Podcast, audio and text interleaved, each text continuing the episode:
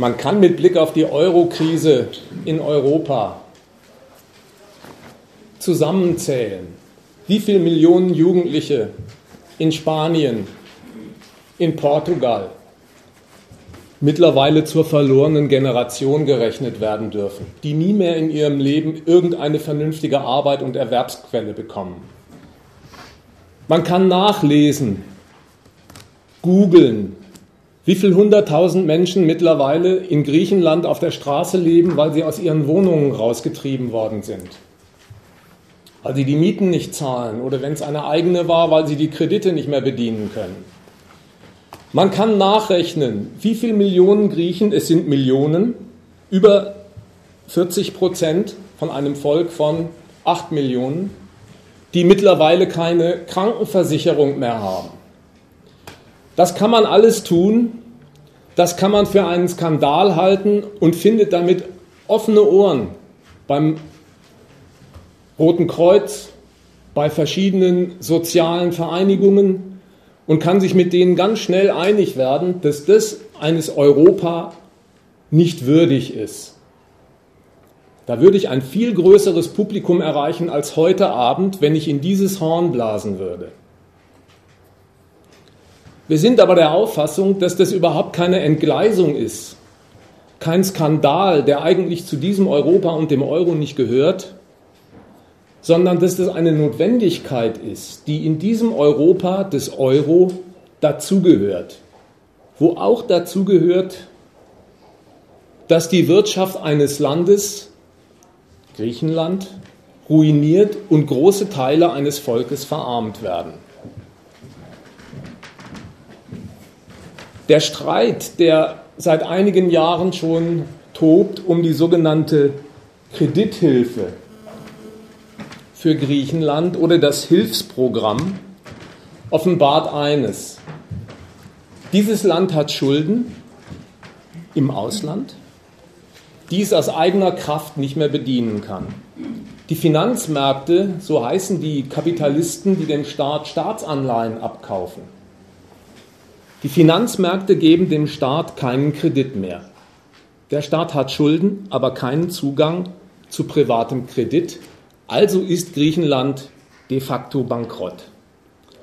Nicht nur der Schuldendienst in diesem Land versagt, der Haushalt in einem solchen Land, in dem die Ökonomie Jahr für Jahr um ein- bis zweistellige Prozentzahlen zusammengebrochen ist, spielt immer weniger Geld ein um Angestellte, Beamte zu bezahlen, um alle die herrschaftlichen Aufgaben zu finanzieren, die in so einem Staat anfallen. Geld wird gebraucht fürs Regieren. Das hat Griechenland überhaupt nicht mehr in hinreichendem Umfang und greift deswegen in die Rentenkassen, in die Rücklagen von Staatsbetrieben, um wenigstens Notgroschen für den klammen Haushalt auf diese Weise zu ergattern dass dieses Griechenland, wie man ja aus den Zeitungen auch erfährt, überhaupt noch Schulden tilgt. Das geht nur deswegen, weil es auswärtige Institutionen gibt, die diesem Land den Kredit für den Schuldendienst gewähren. Es sind nur noch wenige Banken dabei im Spiel. Es sind jetzt aktuell in der Hauptsache die Europäische Zentralbank, die EZB, dieser ESM, so ein europäischer Stabilitätsmechanismus, heißt dieser Fonds, gegründet für die Rettung von maroden Staaten und Banken und der IWF. Diese Institutionen, die geben tatsächlich Kredit an Griechenland, aber zweckgebunden. Der Kredit wird an Griechenland überwiesen nur zu einem Zweck, damit die Schulden zu bezahlen, die sie bei diesen Institutionen haben. Das Geld kommt aus Brüssel oder aus Amerika für eine logische Sekunde nach Athen und wird zurücküberwiesen nach Brüssel oder Amerika zum IWF. Zweckgebundener Kredit, von dem kein Cent dafür aufgewandt wird, das Land ökonomisch auf Vordermann zu bringen oder gar arme Leute zu verköstigen, die auf der Straße hängen. Dieser Kredit fließt und dem wohnt auch wenn Griechenland sonst nichts davon hat, eine Leistung inne. Auf die Weise halten die Gläubiger, die Griechenland Kredite gegeben haben in der Vergangenheit, ihre eigenen Forderungen von gestern in Wert. Die Kredite, die sie gestern gegeben haben, werden über die Kredite von heute bedient und nur ein vergebener Kredit, der bedient und verzinst wird, ist etwas wert. Ein Kredit, der diesen Ertrag nicht mehr einspielt, für den er vergeben war, ist wertlos. Das ist quasi die Leistung, die sich die Gläubiger selber schenken. Sie halten ihre Forderungen von gestern in Wert durch die Kreditierung von heute.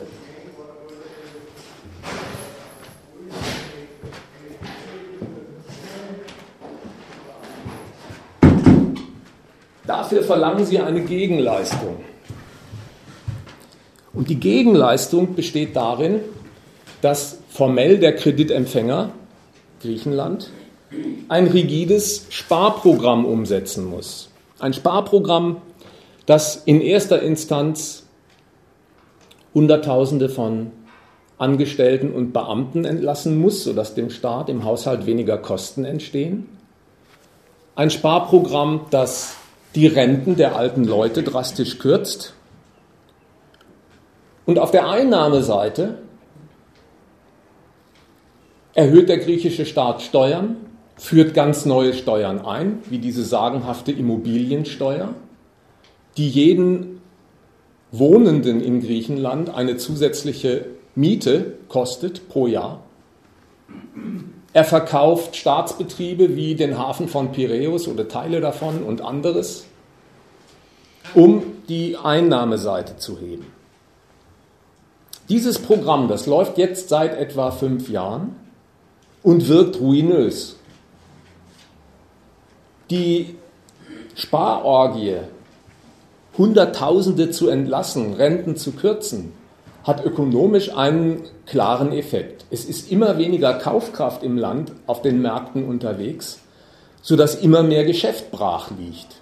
Da gibt es weniger zu realisieren, weniger zu verkaufen, weniger Geschäft zu machen. Das im zweiten Akt mindert natürlich auch die Steuereinnahmen des Staates, der sich nicht mehr an Erträgen bedienen kann, die gar nicht mehr stattfinden. Und zum Dritten wächst auf diesem Weg das soziale Elend in diesem Land und entsprechend steigen auf der anderen Seite staatliche Ausgaben für Sozialfälle, so er sie nicht kürzt. Das Einzige, was durch dieses Programm in Griechenland bis jetzt gewachsen ist, sind die Schulden. Denn die wachsen ganz automatisch. Die Schulden, die dort stehen in den Büchern, die sind zu verzinsen und die bleiben stehen, wenn sie einfach bedient werden und werden pro Jahr immer mehr. Jedenfalls deswegen und dadurch, dass aus dem griechischen Haushalt keine Mittel gewonnen werden, aus seiner Ökonomie, die für die Schuldenminderung einsetzbar wären. So geht es jetzt ungefähr fünf Jahre lang. Bis zum Sieg der Syriza. Seit ungefähr einem halben Jahr oder etwas länger, seit den letzten Wahlen in Griechenland, gibt es eine linke Regierung in Griechenland, die sich auf den Standpunkt gestellt hat, damit bricht sie. Sie will dieses ruinöse Verfahren nicht weiterfahren. Die haben sich auf den Standpunkt gestellt, die Leute von Tsipras, dieses Hilfsprogramm der EU ist gescheitert, wir wollen auf keinen Fall eine Verlängerung. Wir wollen die Troika aus dem Land jagen. Die, die jetzt noch dort unterwegs sind, sind im Wesentlichen dieselben Figuren, aber sie heißen nicht mehr Troika. Und die Zwischenbilanz, die Syriza gezogen hat, fasst sich in zwei Argumenten zusammen. Das eine ist, das, was dieses Hilfsprogramm für Griechenland geleistet hat, ist ein Weg gewesen zur Schuldenminderung, der in Schuldenwachstum gemündet ist. Ja, wenn man das Land so rigide zusammenspart, andere Staaten sagen zu so einem Programm, das sie für sich weit von sich weisen würden, das ist kaputt sparen. Wenn man eine Ökonomie so zusammenspart dass immer weniger Erträge zusammenkommen, an denen sich der Staatshaushalt bedienen kann, um etwas beizusteuern für den Schuldendienst. Naja, dann ist diese Art, sich von Schulden zu befreien, das Wachsen der Schulden. Die Lage hat sich verschlimmert, bilanziert Syriza. Mehr geworden sind die Schulden. Und was eigentlich aus dem Blick dieser nationalen Führer noch schwerer wiegt, darüber gehen die Grundlagen der Nation kaputt. Auch die wollen, wie andere Staatenlenker auch, aus ihrem Land, aus ihrem Volk etwas Großes machen. Und was stellen sie fest? Schon die Voraussetzungen dafür, um aus so einem Land was zu machen, gehen peu à peu vor die Hunde. Das Volk verwahrlost in Millionenzahl. Und das, was einmal die industrielle Basis für Wachstum sein sollte, die Häfen, die Flughäfen, die müssen zum Dumpingpreis an private Investoren verkauft werden, wenn man den Diktaten der Troika folgt. Das ist etwa die Ausgangslage, mit der alle Zeitungsleser hierzulande, auch wir, konfrontiert sind und die Menschen haben sich darauf ihren Reim gemacht. Ob mit oder ohne Anleitung durch die Bildzeitung ist mir egal. Ob mit oder ohne Günter Jauch, ist mir auch egal. Aber sie haben sich ihren Reim gemacht. Ich lese ihn, ich höre ihn auch in den Talkshows und würde den Menschen, denen ich da so zuhöre und zusehe, als erstes einmal raten, ihre Urteile zu überdenken. Sie fällen eigentlich gar kein Urteil über den Streit zwischen den Parteien, Sie fällen kein Urteil über die Parteien. Hier Deutschland, dort Griechenland.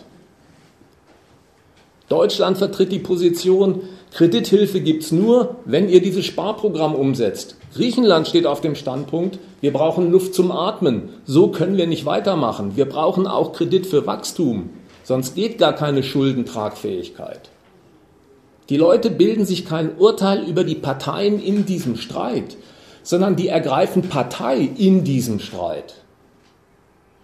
Die einen, die nenne ich Hardliner, mehr für Deutschland und den Schäuble-Kurs. Die sind dafür, dass man die Deutschen, dass man die Griechen hart anfasst. Und die anderen, vielleicht mit sozialer Ader, vielleicht mit Kontakten zur Linkspartei oder zu Blockupy, die stehen auf dem Standpunkt, man muss auch Verständnis für Griechenland haben, man muss Solidarität üben, damit die wieder auf die Beine kommen.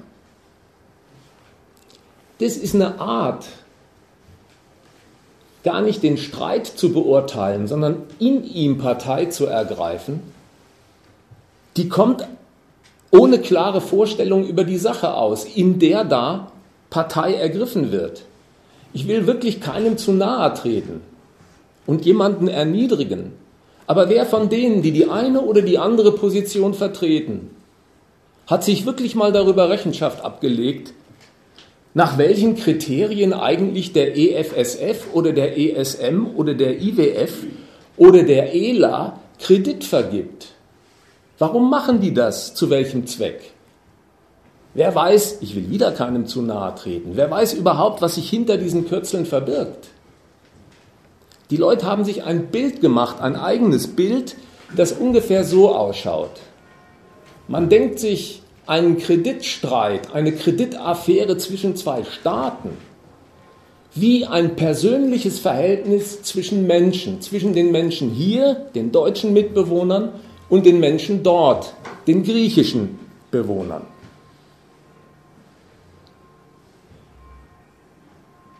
Und nach diesem Bild, das man sich macht, ich stelle es mir als persönliches Verhältnis zwischen den Menschen hier und den Menschen dort vor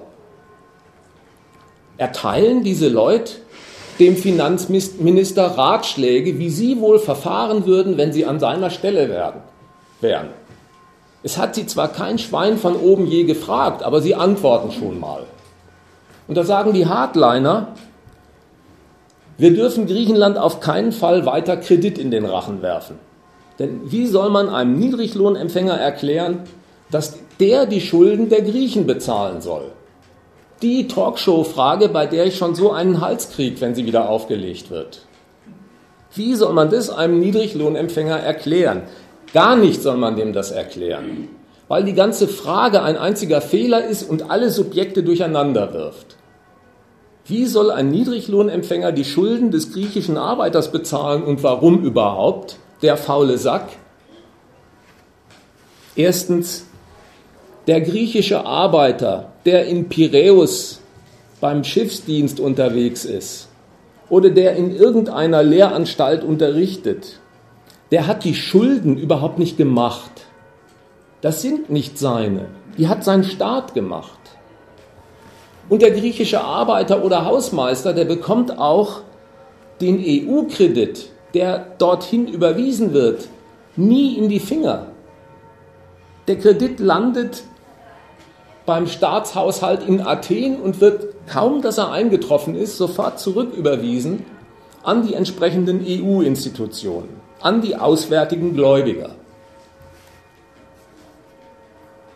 Was den Niedriglöhner hier betrifft, der bezahlt nicht diesen Kredit, der nach Griechenland überwiesen wird. Das ist ein Staat, der gibt Garantien an diesen Fonds ESM, der an die Finanzmärkte geht, dort Kredite aufnimmt und mit diesen Krediten diesen Recyclingprozess finanziert. Hin nach Athen zurücküberwiesen an die Institutionen, damit der Kredit werthaltig bleibt. Die Milliarden, und man muss ja mittlerweile sagen, wenn man die EZB hört, Billionen, die in diesem europäischen Kreditwesen neu in Umlauf gesetzt werden, die sind schon allein von ihrer quantitativen Dimension her so, dass die von diesen Niedriglöhnern nie zu berappen wären. Betroffen, ja, betroffen sind diese Leute, die dieses Urteil fällen. Ich will doch nicht für die Griechen zahlen. Betroffen sind die ganz anders als dadurch, dass sie einen Kredit zahlen müssten, den sich die griechischen Rafkes in die Weste stecken. Betroffen sind die Leute hierzulande, die kleinen Leute, die so argumentieren, ganz anders.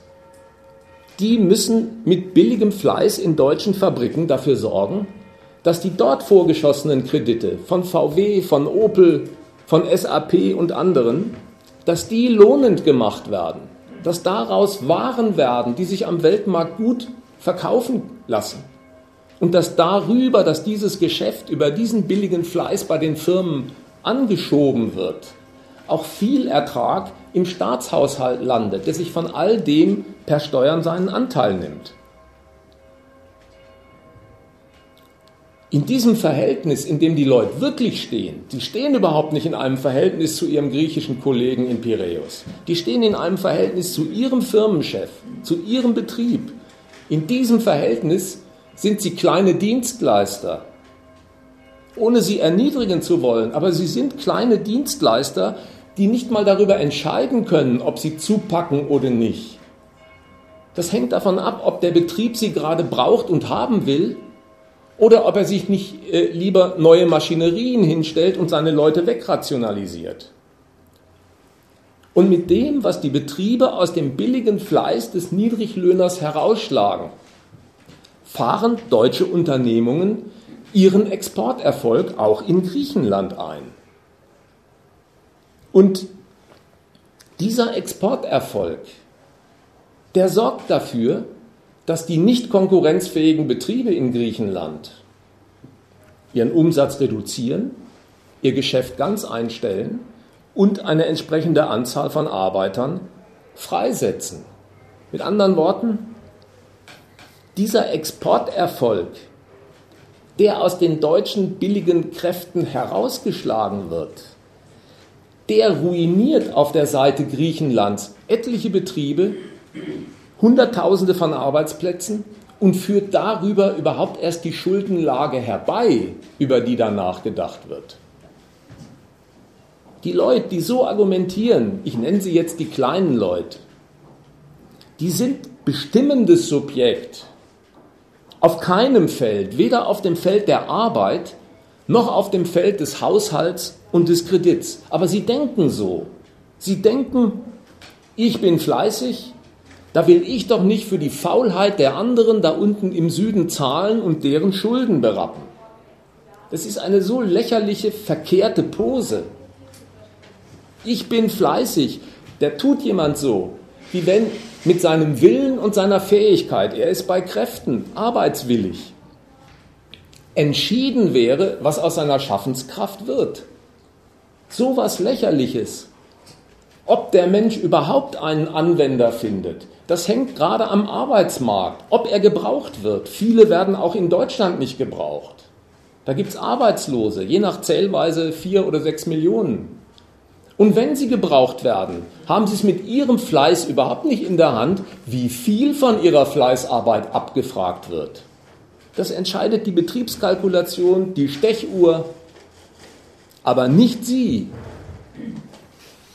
Und was das Feld mit dem Kredit und dem Haushalt betrifft, wo die Leute sich wie ein ideeller Finanzminister aufführen und sagen, folgendermaßen hätte man zu verfahren. Auch das eine verkehrte, lächerliche Pose. Wie kommen die Leute zu diesem Rechtsbewusstsein? So müsste man mit Griechen umsparen. Die verprassen mein Geld. Ich muss dafür bezahlen. So geht das nicht. Wie kommen sie zu der Pose? Sie berufen sich drauf, geistig, auch wenn sie es nicht ausdrücklich sagen dass sie Dienste leisten an den Staatshaushalt. Sie zahlen Steuern.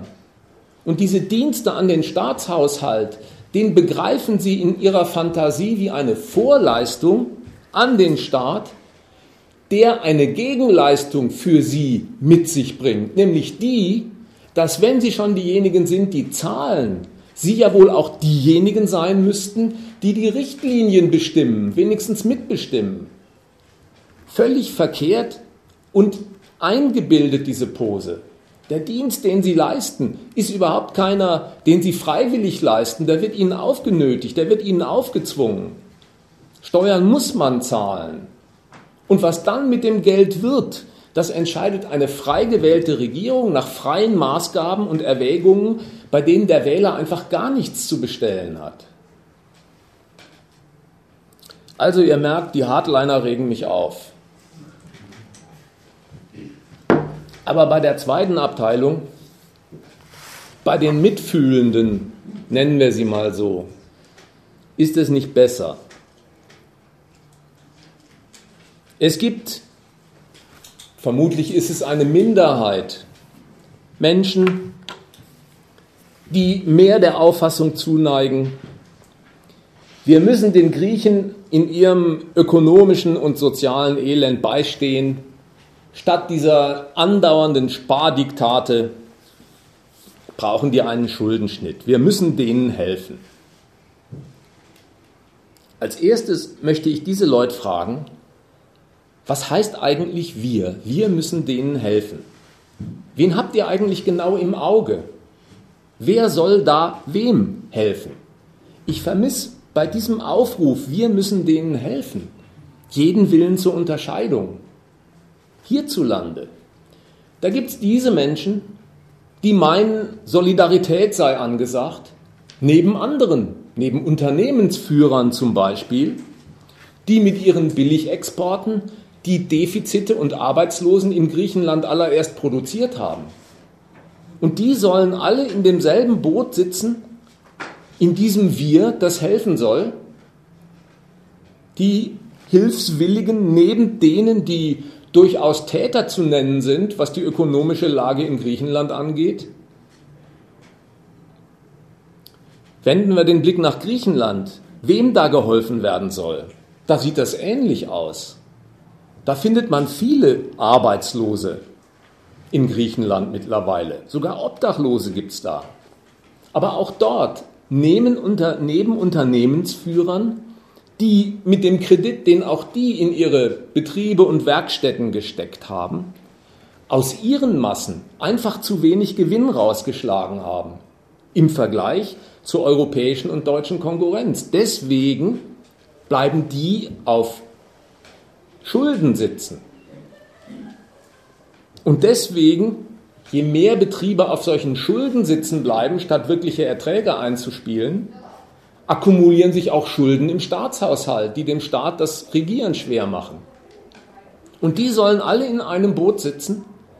Die armen Würstchen, die auf die Straße geworfen werden, und die Unternehmer, die es einfach nicht schaffen, so gut wie ihre deutschen Vorbilder mit ihrem Kredit ihre Massen auszubeuten, und die Politiker, die davon den steuerlichen Rahmen abschöpfen, um diesen Standort auf Wachstumskurs zu halten. Diese drei Figuren, die soll man sich alle als die hilfsbedürftigen Opfer zurechtlegen.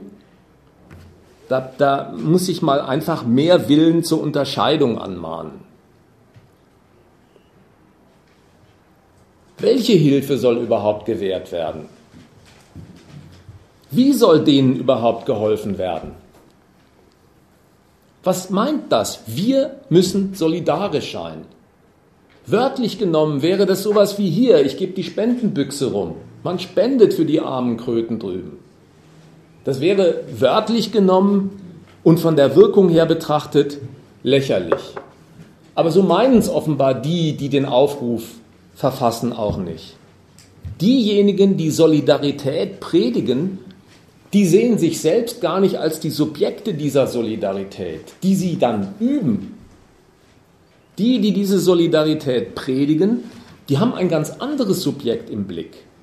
Die meinen, ihr Staat, der müsste mit seiner Kreditpolitik richten in Griechenland, was für alle Privatiers hier außer Reichweite liegt. Die müssten mit ihrer Kreditpolitik dafür sorgen, dass dem ökonomischen und sozialen Elend in Griechenland beigesprungen wird. Auch da möchte ich mal äh, dazu einladen, für einen Moment Abstand zu nehmen von so einem Satz und sich nicht von der Emphase dieses Satzes einfangen zu lassen. Helfen, helfen, helfen. Die staatliche Kreditpolitik wird da angepeilt als Mittel, um armen Leuten in Griechenland zu helfen. Meine Frage wäre jetzt, wenn man sich mal distanziert von diesem emotionalen des Aufrufs, kann Hilfe in diesem Sinn überhaupt das treibende Motiv in einer zwischenstaatlichen Finanzaffäre sein? Ist es überhaupt im Umkreis des Denkbaren, dass Schäuble, ich weiß nicht wie viel Milliarden Kredit, deswegen nach Athen überweist, damit die dort ihren Obdachlosen neue Wohnungen oder wenigstens eine gute Mahlzeit und eine Krankenversicherung spendieren? Wenn so ein Motiv von Hilfe wirklich im Umkreis des Denkbaren wäre, dann müsste man sagen, da könnte der Herr Schäuble mal am deutschen Prä Prekariat beginnen und sich in Hilfe üben arme Leute, die keine Krankenversicherung haben, die nicht eine gescheite Mahlzeit täglich zu sich nehmen können, die gibt es auch hierzulande genug. Aber nicht, weil das ein noch nicht bearbeiteter Unfall unserer Wirtschaft wäre.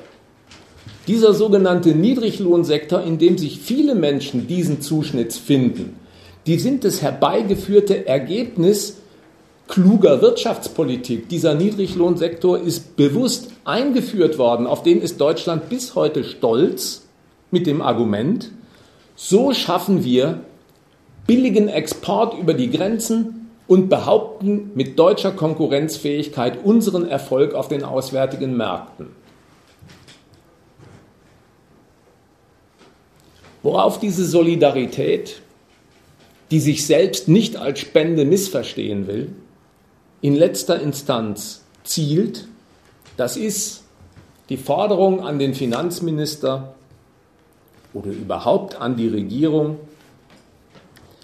sie möge statt der Fortschreibung dieser Spardiktate einen Schuldenschnitt erwägen, um den Griechen mehr Luft zu geben, damit sie dem reduzierten Kredit folgen, ihn bedienen können. Leute, die so argumentieren, die sind nicht dazu unterwegs, die Last des Kredits von Land und Leuten wegzunehmen, sondern die wollen den Kredit so zurechtschneiden, reduzieren, dass die Arbeiter in den Betrieben in Griechenland für den Standort und den Staatshaushalt wieder so viel Wachstum zustande bringen, dass damit der Kredit bedienbar wird. Ja, was ist denn das für eine Perspektive? Quasi als Solidarität zu verkünden, das wäre ein Schuldenschnitt, sodass ein Leben für den Schuldendienst ganz aus eigener Kraft ohne fremde Hilfe wieder möglich wird. Ja, das ist vielleicht eine Solidarität, ob das die Arbeiter in Piräus brauchen. Das ist konstruktiv gedacht, fängt sich aber dennoch eine Abfuhr von Schäuble ein. Der bleibt bei seiner harten Position, Kredithilfe ja, aber nur gegen Sparauflagen strikter Art. Er verweigert also nicht Hilfe überhaupt, Kredithilfe ja. Nur ist die nach der Aussage von Schäuble, und das ist die maßgebliche Regierungslinie, einfach nicht verträglich mit dem Wunsch nach ökonomischer und sozialer Verbesserung der Lage in Griechenland. Wofür wird sie denn dann gegeben, die Kredithilfe? Wenn nicht dafür, das Leben der Leute, den Zustand der Wirtschaft in Griechenland zu bessern. Wofür wird sie dann gegeben? Der Staat könnte doch auch sich dem Urteil dieser Kritiker und Hardliner anschließen, die ihm sagen, da wird ja Geld in ein Fass ohne Boden geworfen. Das ist doch sinnlos vergeudet. Lass es bleiben. Das macht er auch nicht. Sodass sich doch ernstlich die Frage stellt, wofür wird diese Kredithilfe von Deutschland und den europäischen Institutionen in Richtung Griechenland überwiesen? Wenn es nicht für die Verköstigung der Leute, wenn es nicht für die Aufmöbelung der griechischen Ökonomie ist, aber von deren Warte auch nicht sowas ist wie die Verschleuderung von Geldern in einem Fass ohne Boden. Uneigennützig wird doch kein Staat dieser Welt so viele Milliarden locker machen für ein Hilfsprogramm. Also warum Kredithilfe? Um das ein bisschen auszuleuchten, will ich einen kurzen Blick werfen auf die Krisenlage in Europa und ihren Grund.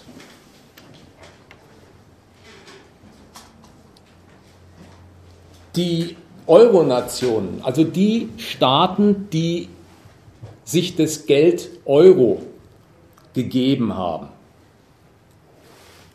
die wirtschaften seitdem in einem gemeinsamen Geld, im Euro, machen aber keine gemeinsame Sache.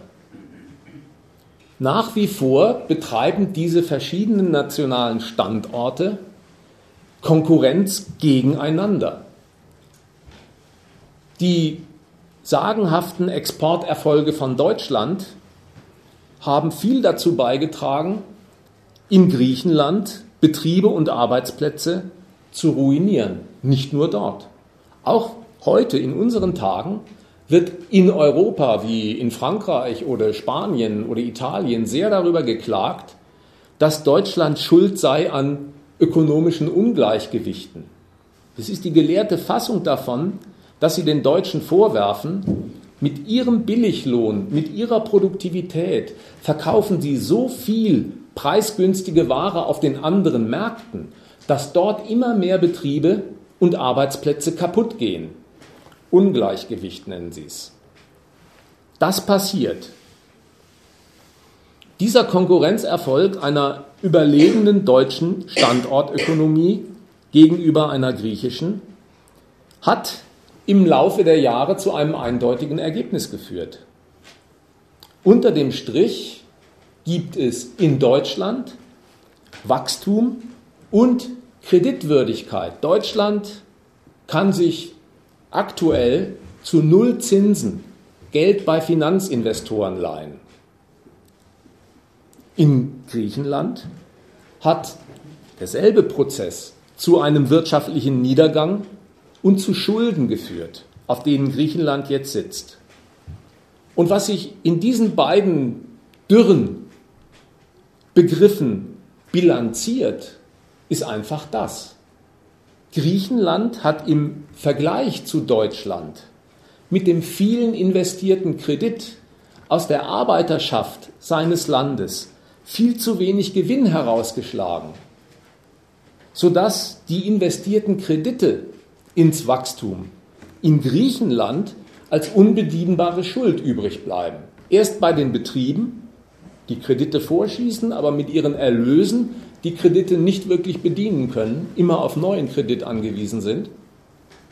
Und am Ende beim Staat, der aus einer so defizitären Wirtschaft immer weniger für sich und seinen Haushalt herausziehen kann und immer mehr auf Schulden angewiesen ist, um seinen Herrschaftsbetrieb aufrechtzuerhalten. So ist das Ergebnis.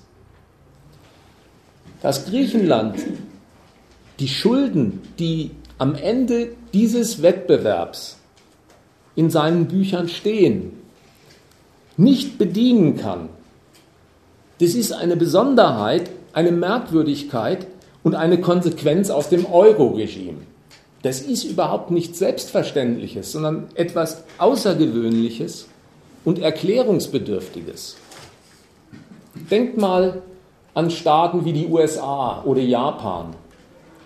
Die haben viel mehr Schulden als Griechenland. Nicht nur absolut, sondern auch relativ. Japan hat mittlerweile 220 oder 240 Prozent des BIP, des Bruttoinlandsprodukts, als Schuldenberg aufgetürmt. Die Masse der Schulden ist nicht das Problem. Da ist die Masse der Schulden und die Relation Schulden zu Sozialprodukt in Amerika und Japan viel größer. Aber diese Staaten, die können Kredit schöpfen, um Altschulden zu bedienen. Die haben die Geldhoheit im Land. Als Bild wird einem das so bekannt gemacht, Staaten, die die Hoheit haben, ihr eigenes Geld zu emittieren, in Umlauf zu setzen, die haben auch die Macht, mit ihrer Nationalbank dieses Geld zu drucken. Also haben sie immer so viel davon, wie sie brauchen. Das hat zwar Folgen, auch unangenehme, aber die sollen jetzt nicht interessieren. Griechenland ist ein ganz anderer Fall. Griechenland hat nicht nur den Kredit an den Finanzmärkten verloren, denen wird kein Geld mehr gepumpt, sondern Griechenland hat gar keine eigene Geldhoheit. Die können gar nicht darüber verfügen per eigener Nationalbank, wie viel Kredit in Euro auf ihrem Hoheitsgebiet unterwegs ist und in Umlauf gebracht werden kann. Da gibt es Schuldenobergrenzen, die verfügt sind durch dieses Euro-Regime, in dem sie drinstecken, durch die Europäische Zentralbank, durch verschiedene Institutionen und Pakte, den Fiskalpakt, anderes mehr. Also durch ein Euro-Regime sind denen wie allen anderen Staaten Fesseln angelegt. Obergrenzen für Schulden, die sie nicht überstreiten dürfen. Und es gibt dieses immer wieder zitierte No Bailout. Kein Staat wird aus den Schulden, die er hat und nicht bedienen kann, einfach durch den ganzen Rest der Staatengemeinde im Euro herausgekauft, Bailout, sodass ihm die Schulden abgenommen werden, übertragen werden auf die Gemeinschaftsschultern. Dies alles nicht. Griechenland hat also Schulden im eigenen Geld, aber es ist wie wenn es in fremdem Geld verschuldet wäre. Es kann dieses Geld nicht mehren, sondern muss mit den Euro-Institutionen kämpfen, ringen, um die Zuteilung von Kredit oder eben sich gegen die Verweigerung von Kredit wehren durch diese supranationalen Euro-Institutionen, an die Griechenland wie alle Euro-Länder die Geldhoheit abgetreten haben. Das haben die so vertraglich vereinbart. Und dieses europäische Geldregime, das in der EZB und im ESM und in anderen Institutionen verobjektiviert ist, dieses Organ folgt eigenen Regeln, eigenen Regeln, weil die Staaten, die sich darin zusammengeschlossen haben, es so wollen. Und die oberste Priorität bei diesen gemeinsamen Regeln ist Stabilität und Rettung des Euro hat vor allem anderen Vorrang. Das Argument hat seine Wucht bekommen durch die Krise, durch die die Länder hindurchgegangen sind. In der Finanzkrise haben die Staaten mit viel Kredit marode Banken vor der Pleite gerettet. Sie haben dafür so viel Kredit aufgenommen, dass am Ende die Staatshaushalte in, in Europa mehr oder weniger alle überschuldet sind und darüber mehr oder weniger auch an Vertrauen beim Finanzkapital verlieren. In der Krise ist auch in Deutschland der Schuldenstand von ehemals 60 Prozent Schulden gemessen am BIP auf 80 hochgeschnellt. In anderen Staaten auf 90, in Griechenland auf 120, mittlerweile höher. Dieser Effekt, dass Staatshaushalte überschuldet sind, weil sie mit ihren Schulden die marode Bankenwelt vor dem Zusammenbruch gerettet haben, darüber das Vertrauen der Finanzwelt riskieren, kann man solche Staaten künftig noch als kreditwürdig einstufen, kauft man denen Staatsanleihen ab. Dieses prekäre Resultat, das hat zu einer Beschränkung, zu einer Restriktion geführt, die durch die EZB und maßgeblich durch die größte Kreditmacht darin, durch Deutschland, so festgehalten und vorgegeben wird. Es muss im Euroraum in allen Staaten alles dafür getan werden, dass die Schulden gesenkt werden. Schuldenminderung ist ein Muss, um das Vertrauen des Finanzkapitals in den Euro und in die weitere Finanzierung der staatlichen Haushalte zu sichern. Wenn die der Überschuldung der Staaten nicht mehr vertrauen, weil sie denken, sie sehen ihr Geld nicht wieder, denn diese Staaten verdienen ja gar nicht an ihrer Wirtschaft, dann können Staaten sich eben nichts mehr leihen bei denen. Also nicht mit neuem Kredit alte Schulden bedienen und ihre Herrschaftsaufgaben erledigen. Das ist die Maxime. Wegen der Krise, der Überschuldung der Staatshaushalte, die daraus resultiert, dass die kaputten Banken vor der Pleite gerettet wurden, soll Schuldenminderung das Heilmittel sein, um das Vertrauen des Finanzkapitals in den Euro und in diese Staatshaushalte zu erhalten, damit die sich weiter am Finanzmarkt Geld leihen können, sich refinanzieren können. Bei dieser Vorgabe Schuldenminderung kommt es auf eine strenge Unterscheidung an.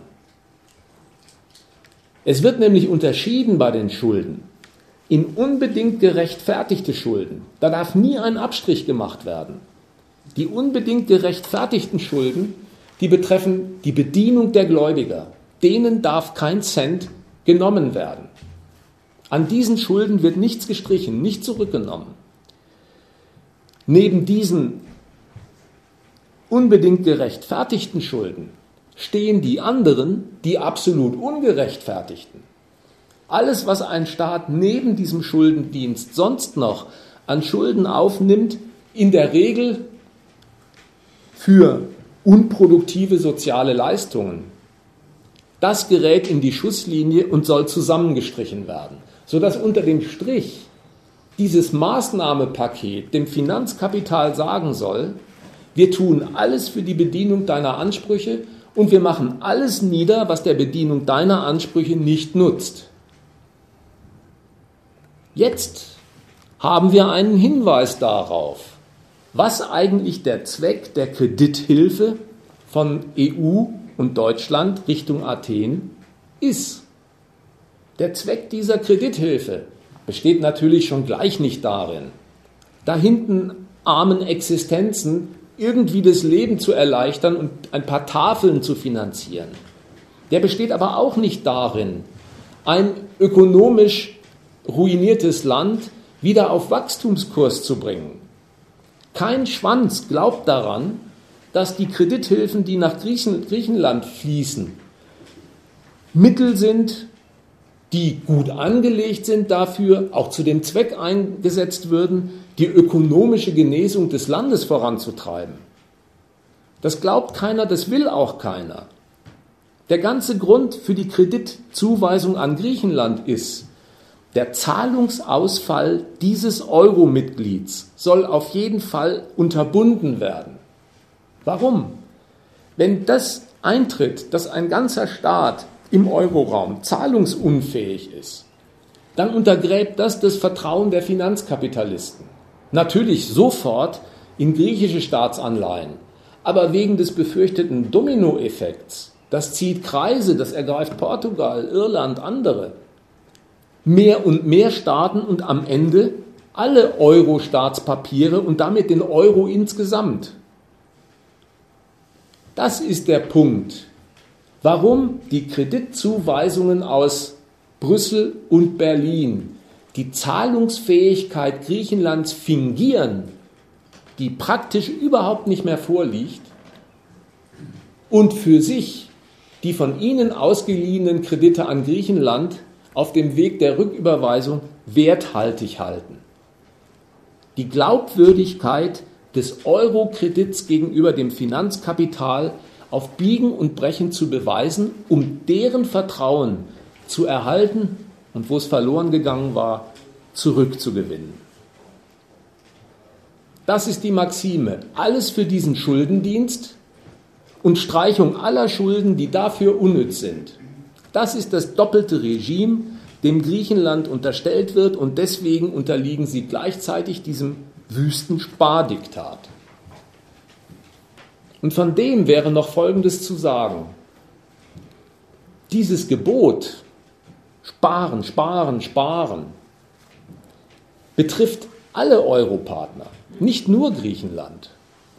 Selbst Deutschland hat in sein Grundgesetz eine Schuldenbremse reingeschrieben. Auch die machen sich per Gesetz zur Auflage, ihre Schulden, respektive deren Anwachsen, zu bremsen.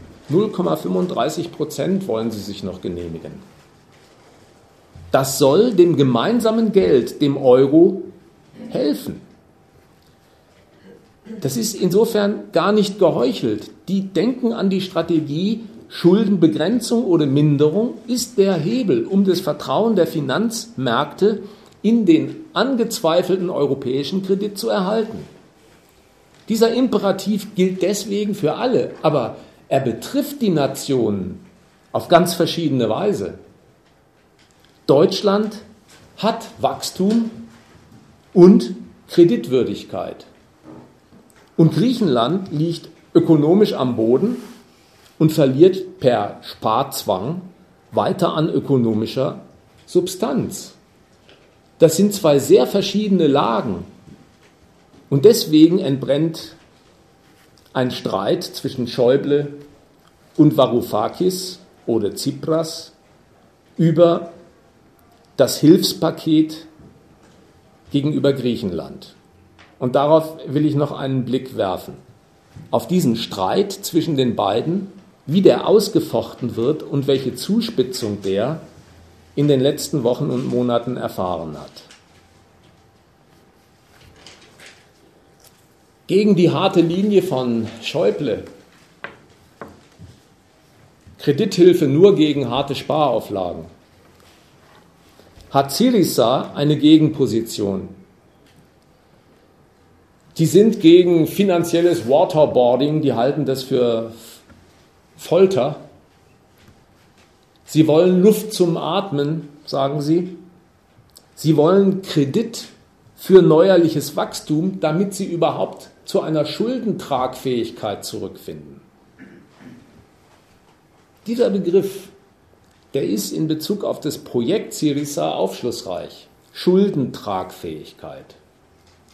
Jemand, der das seinen Landsleuten verspricht, als linke Partei, der will Land und Leute nicht von der Bürde des auswärtigen Kredits befreien, sondern er will dieses Land und dieses Volk für die Bedienung des Kredits instand setzen. Eben dadurch, dass neues Wachstum entsteht, durch den Einsatz von Kredit, dass darüber Mittel erwirtschaftet werden, die man für den Dienst an den auswärtigen Forderungen einsetzen kann. Denkt mal, wie viel Sozialromantik in linken Zeitungen in Richtung Syriza verbreitet worden ist. Die sind wie ein halberter revolutionärer Verein gefeiert worden, der der Arbeiterklasse neue Perspektiven in Europa aufzeigen könnte. Dass Arbeit für den Nutzen der Arbeiter organisiert wird, damit die von den Produkten ihrer Arbeit gescheit leben können Das ist ein Gedanke, der ist in Syriza vollkommen unbekannt.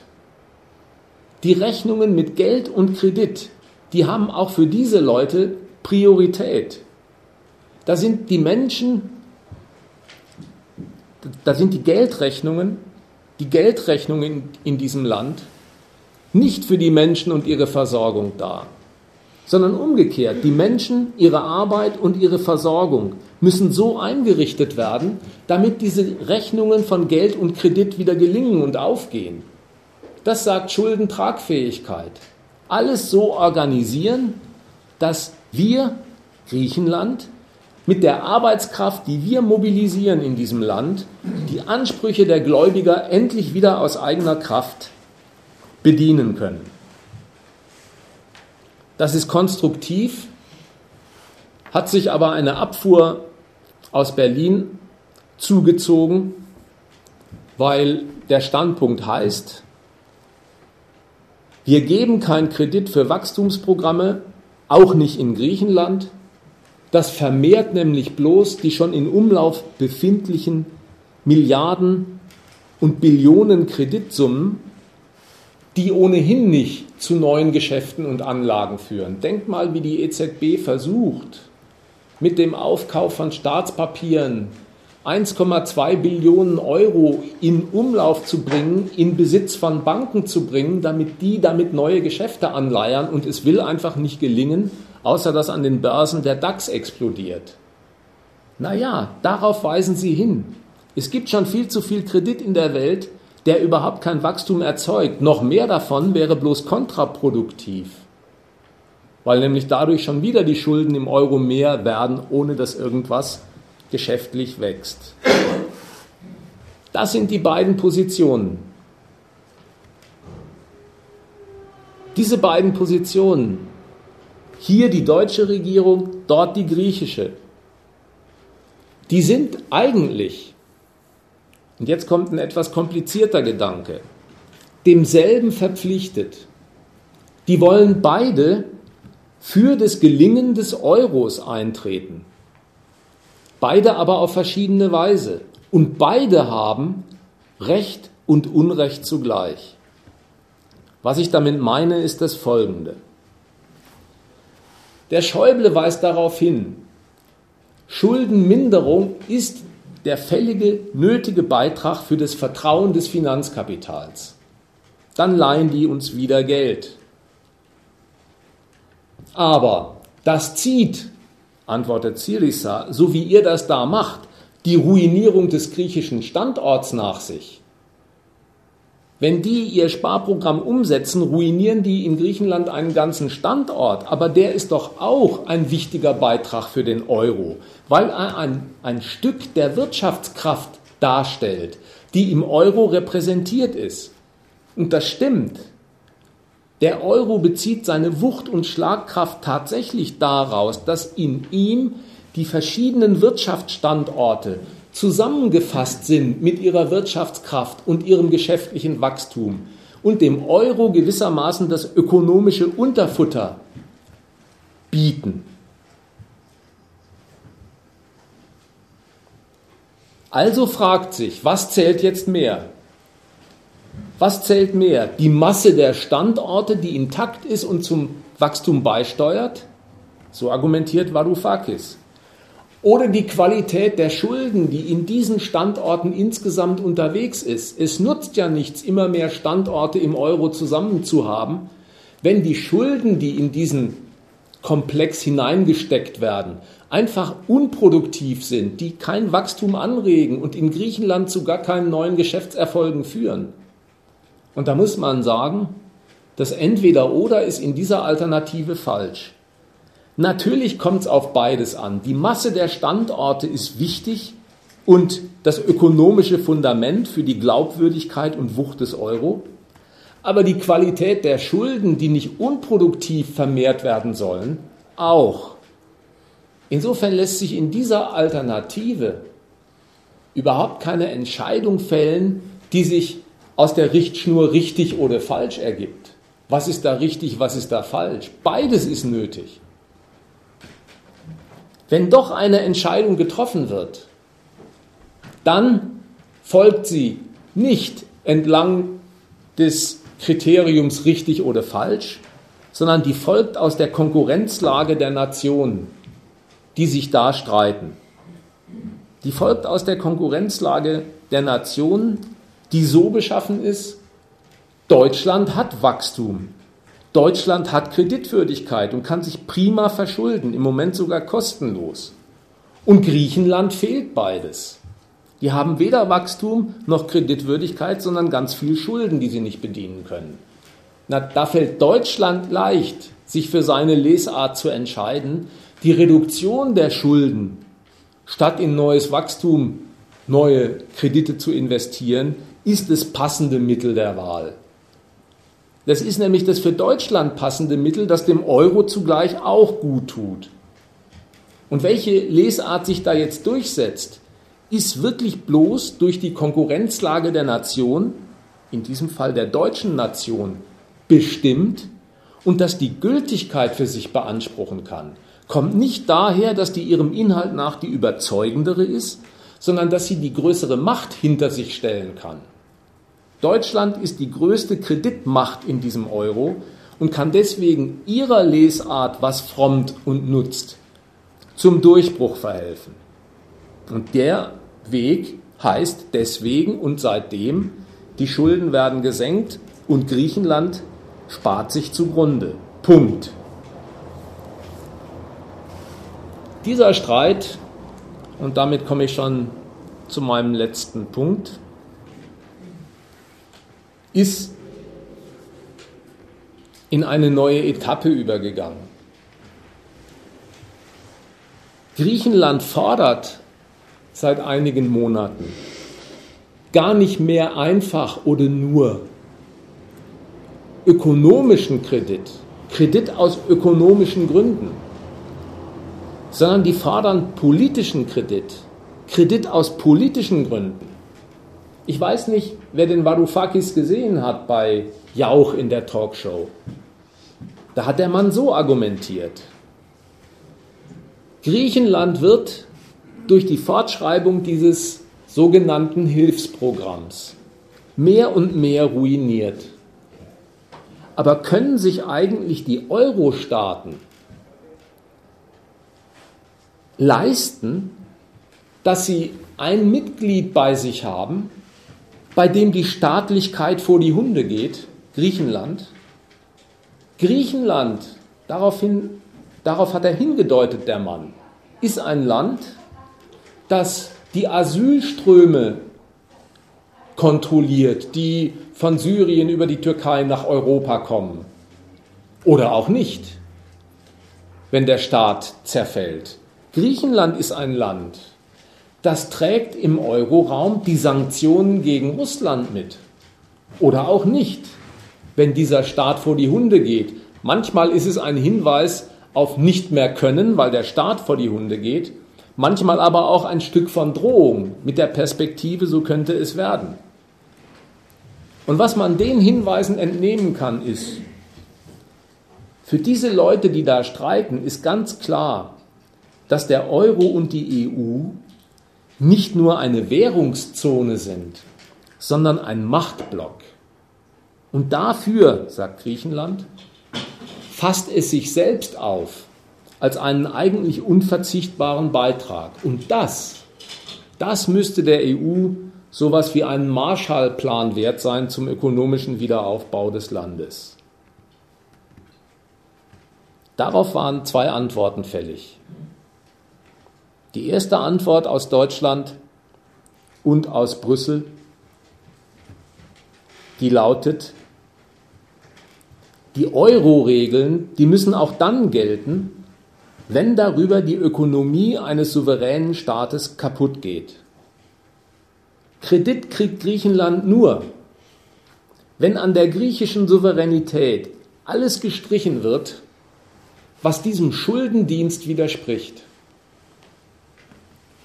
Das ist die erste Antwort. Und die zweite, als dieser dem Schuldenregime untergeordnete Souverän soll Griechenland unbedingt im Euro bleiben. Ich weiß nicht, wie es euch geht, wenn ihr solche Sätze von Frau Merkel hört. Die sagt, wir wollen Griechenland um jeden Preis in der Eurozone halten. Denn das ist entscheidend für die Stellung des Euro und Europas in der Welt. Naja, man ist vielleicht geneigt, das wieder für so einen Politikerspruch zu halten, hier rein, da raus, fertig. Aber die Frau wird sich schon irgendwas gedacht haben, könnte man sich ja auch denken. Das so hoch zu hängen, was ist so wichtig an Griechenland, frag ich mich jetzt, dass die Frau behaupten kann, davon hängt nicht nur der Euro ab, sondern davon hängt am Ende Europa ab. Denkt mal, was das für ein Wechsel im Tonfall ist. Wir waren ja bis vor wenigen Monaten daran gewöhnt, dass die Wirtschaftssachverständigen in ihren Wirtschaftsteilen in der Zeitung ganz anders argumentiert haben. Griechenland trägt 3% zum europäischen BIP bei. Wenn die austreten, das ist doch locker verkraftbar. Egal, ob das stimmt oder nicht. Aber da war davon die Rede, unter ökonomischen Gesichtspunkten ist ein Ausfall Griechenlands verschmerzbar, den laufen wir nicht hinterher. Der Ton hat sich völlig gewandelt und die Kanzlerin behauptet, dass der Verbleib Griechenlands im Euro nicht nur über den Euro, sondern über Europa und seine Existenz entscheidet. Und ich möchte eure Geduld noch für fünf Minuten strapazieren, um euch zu sagen, welchen Reim ich mir darauf gemacht habe, was diese Sätze sagen wollen. Warum ist der Verbleib Griechenlands zunächst einmal für den Euro so entscheidend?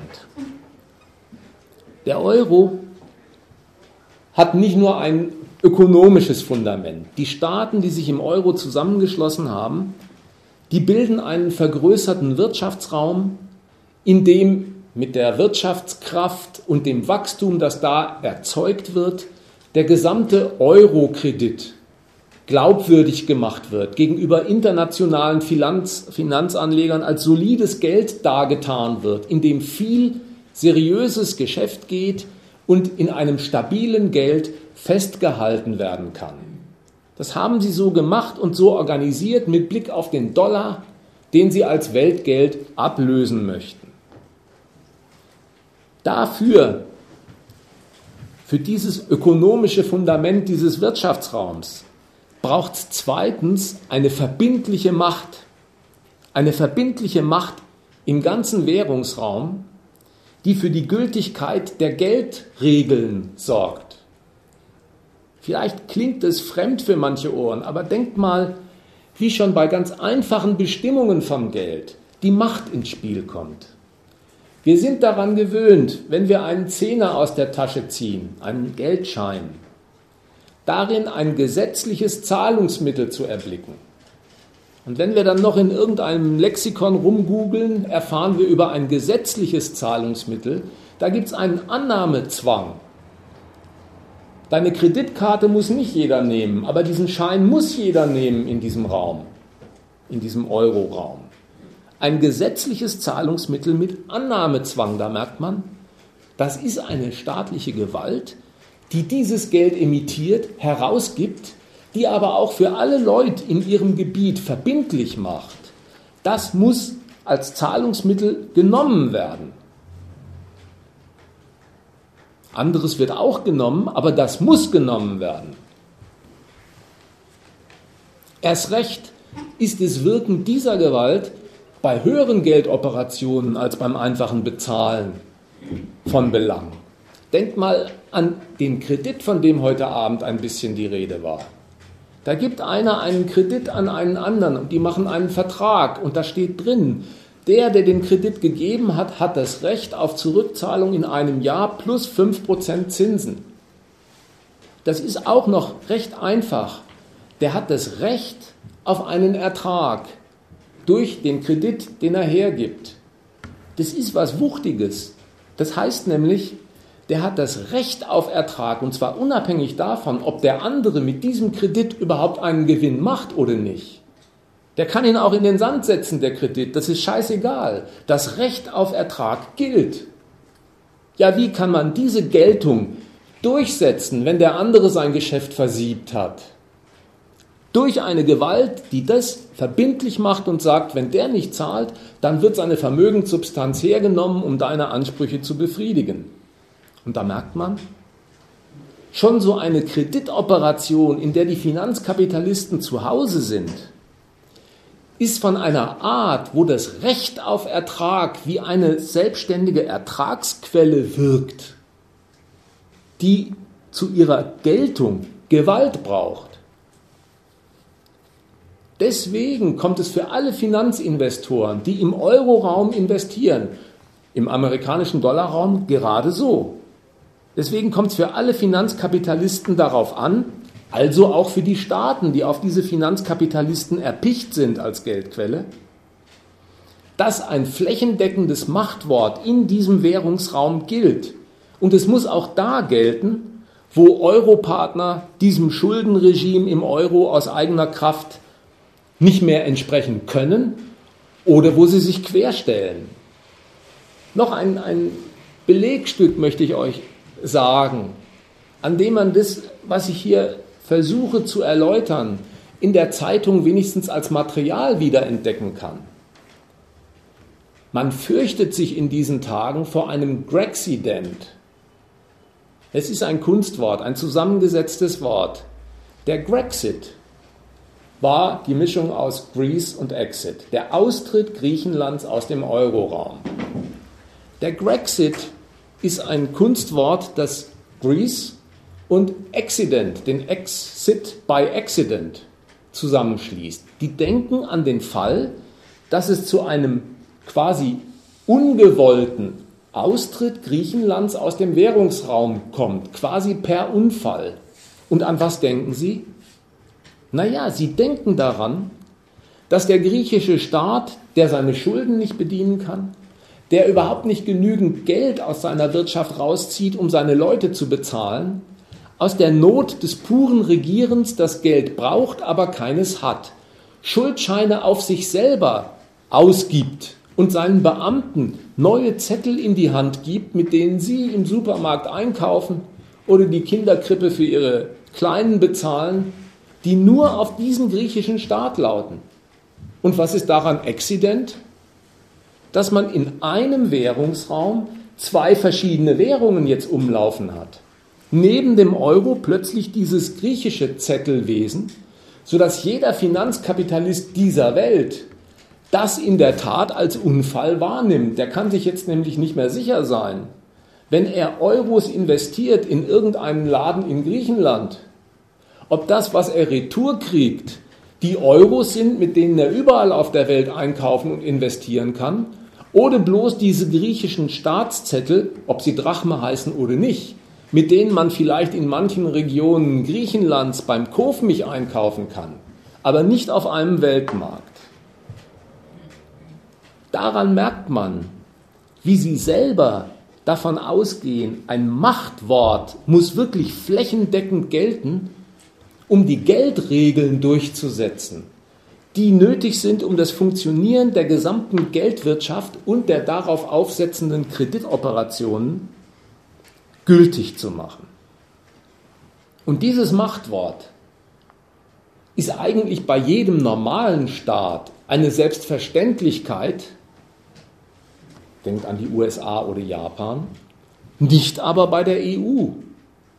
Denn die EU im Euroraum ist ein Konglomerat, ein Zusammenschluss von 18 konkurrierenden Staaten. Da gibt es gar nicht eine Supramacht, die die Regeln vorgibt und für alle verbindlich macht. Es sind 18 konkurrierende Staaten, sodass sich doch fragt, wer setzt denn jetzt die Notwendigkeit dieses einen gültigen Machtworts durch, wenn es 18 konkurrierende Staaten sind? Das wird aktuell ausgekämpft. Maßgeblich dafür ist die größte Kreditmacht in diesem Euroraum Deutschland, die dafür Partner braucht, weil sie gegen große Mächte wie Frankreich ihr Machtwort nicht durchsetzen könnte.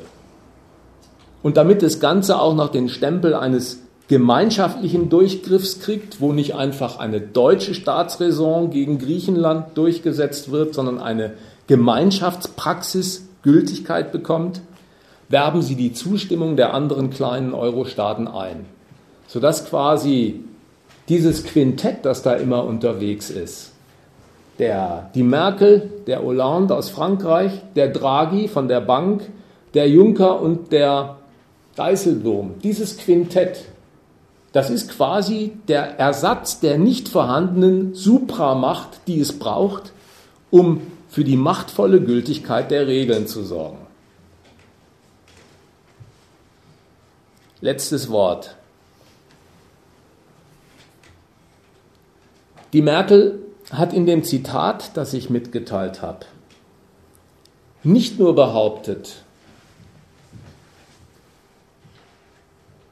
der Euro steht und fällt mit dem Verbleib Griechenlands, sondern sie hat auch behauptet, Europa steht auf dem Spiel, wenn Griechenland nicht im Euro gehalten wird.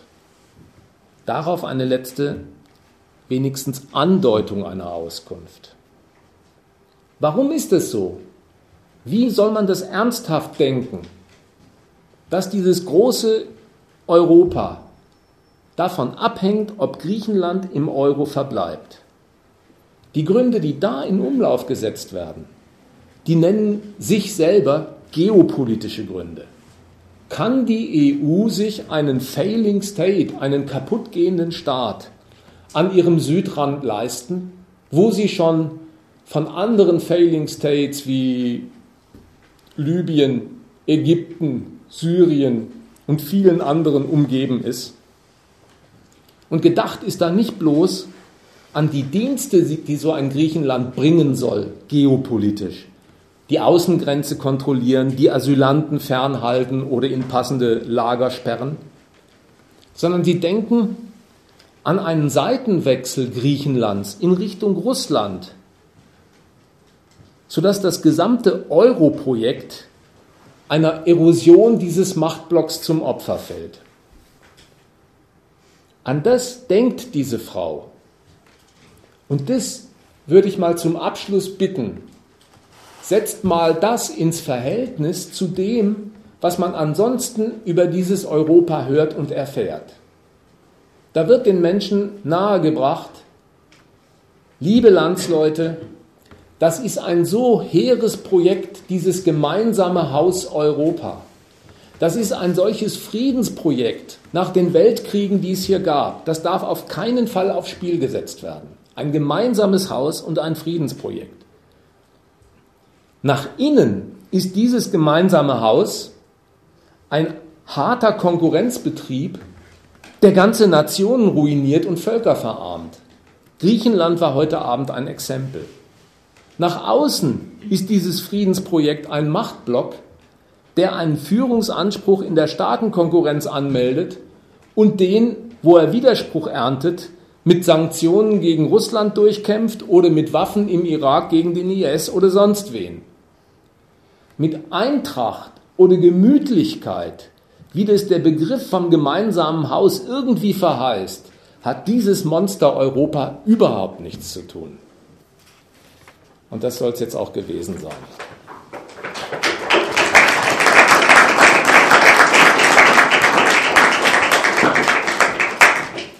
Ich vergaß zu erwähnen, dass hier natürlich wie immer alles zur, Diskus zur Diskussion steht und Ergänzungen, Einspruch,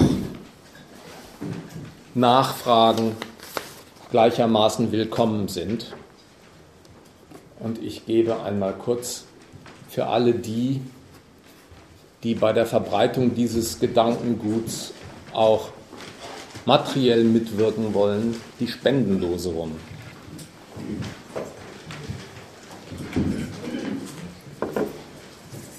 Ja, bitte eine Frage stellen. Die Schilderung der Probleme ist offensichtlich, was alles nicht funktioniert. Ich hätte es gehofft, eine Lösung zu hören. Wie muss man vorangehen, dass das Ganze besser wird? So wie es jetzt ist, ist es eine Katastrophe. Für die Griechen ist es eine Katastrophe, Und für das Europa sehe ich es auch als Katastrophe, weil wir uns nur auseinander bewegen, als zusammenzuwachsen. Was müsste also passieren, dass es wieder auf den richtigen Weg kommt?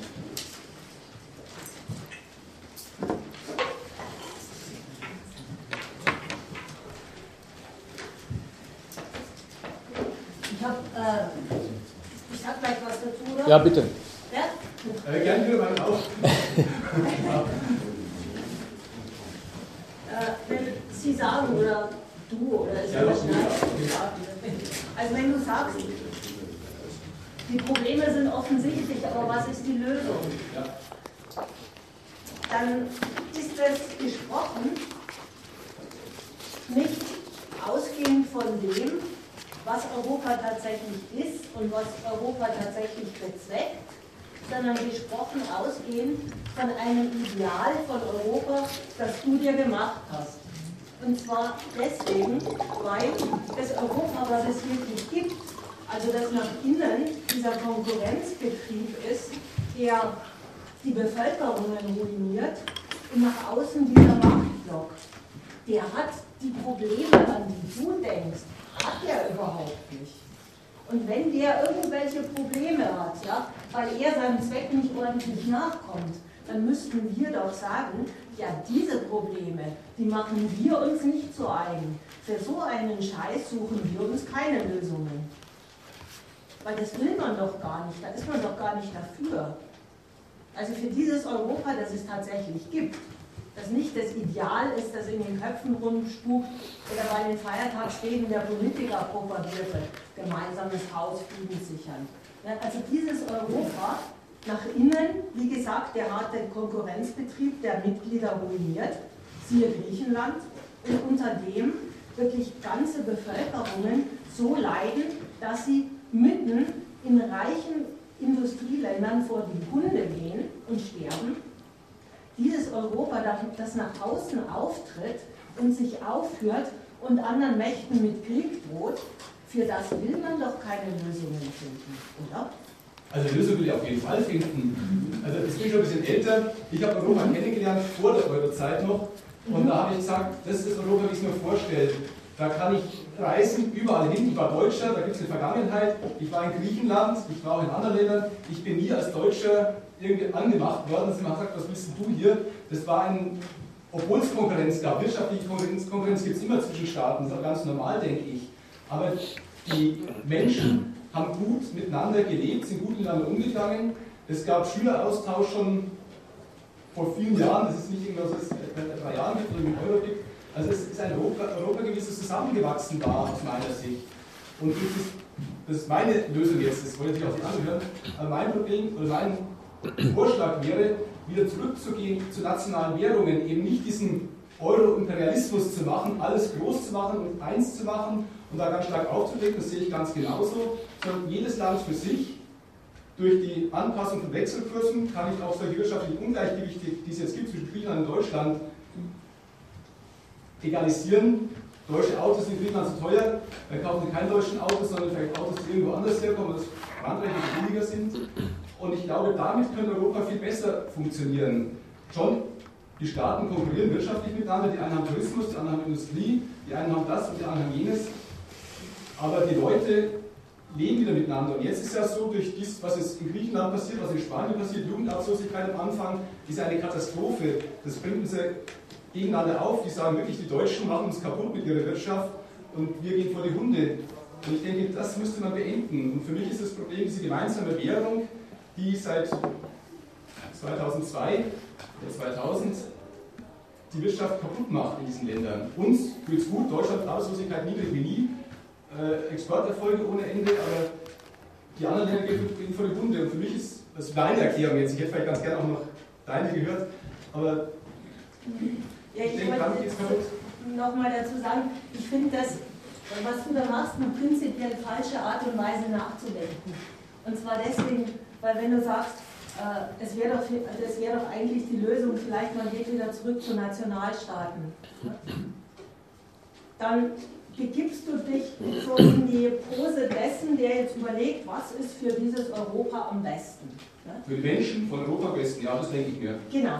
Aber diejenigen, die wirklich was zu entscheiden haben, die waren mit diesem Zustand unzufrieden und zwar einfach deswegen, weil sie sich gedacht haben, wenn sie ihr Geld zusammenlegen, dann kriegen sie eine Währung, die es schafft, dem Dollar Konkurrenz zu machen und wirklich was darstellt auf der Welt.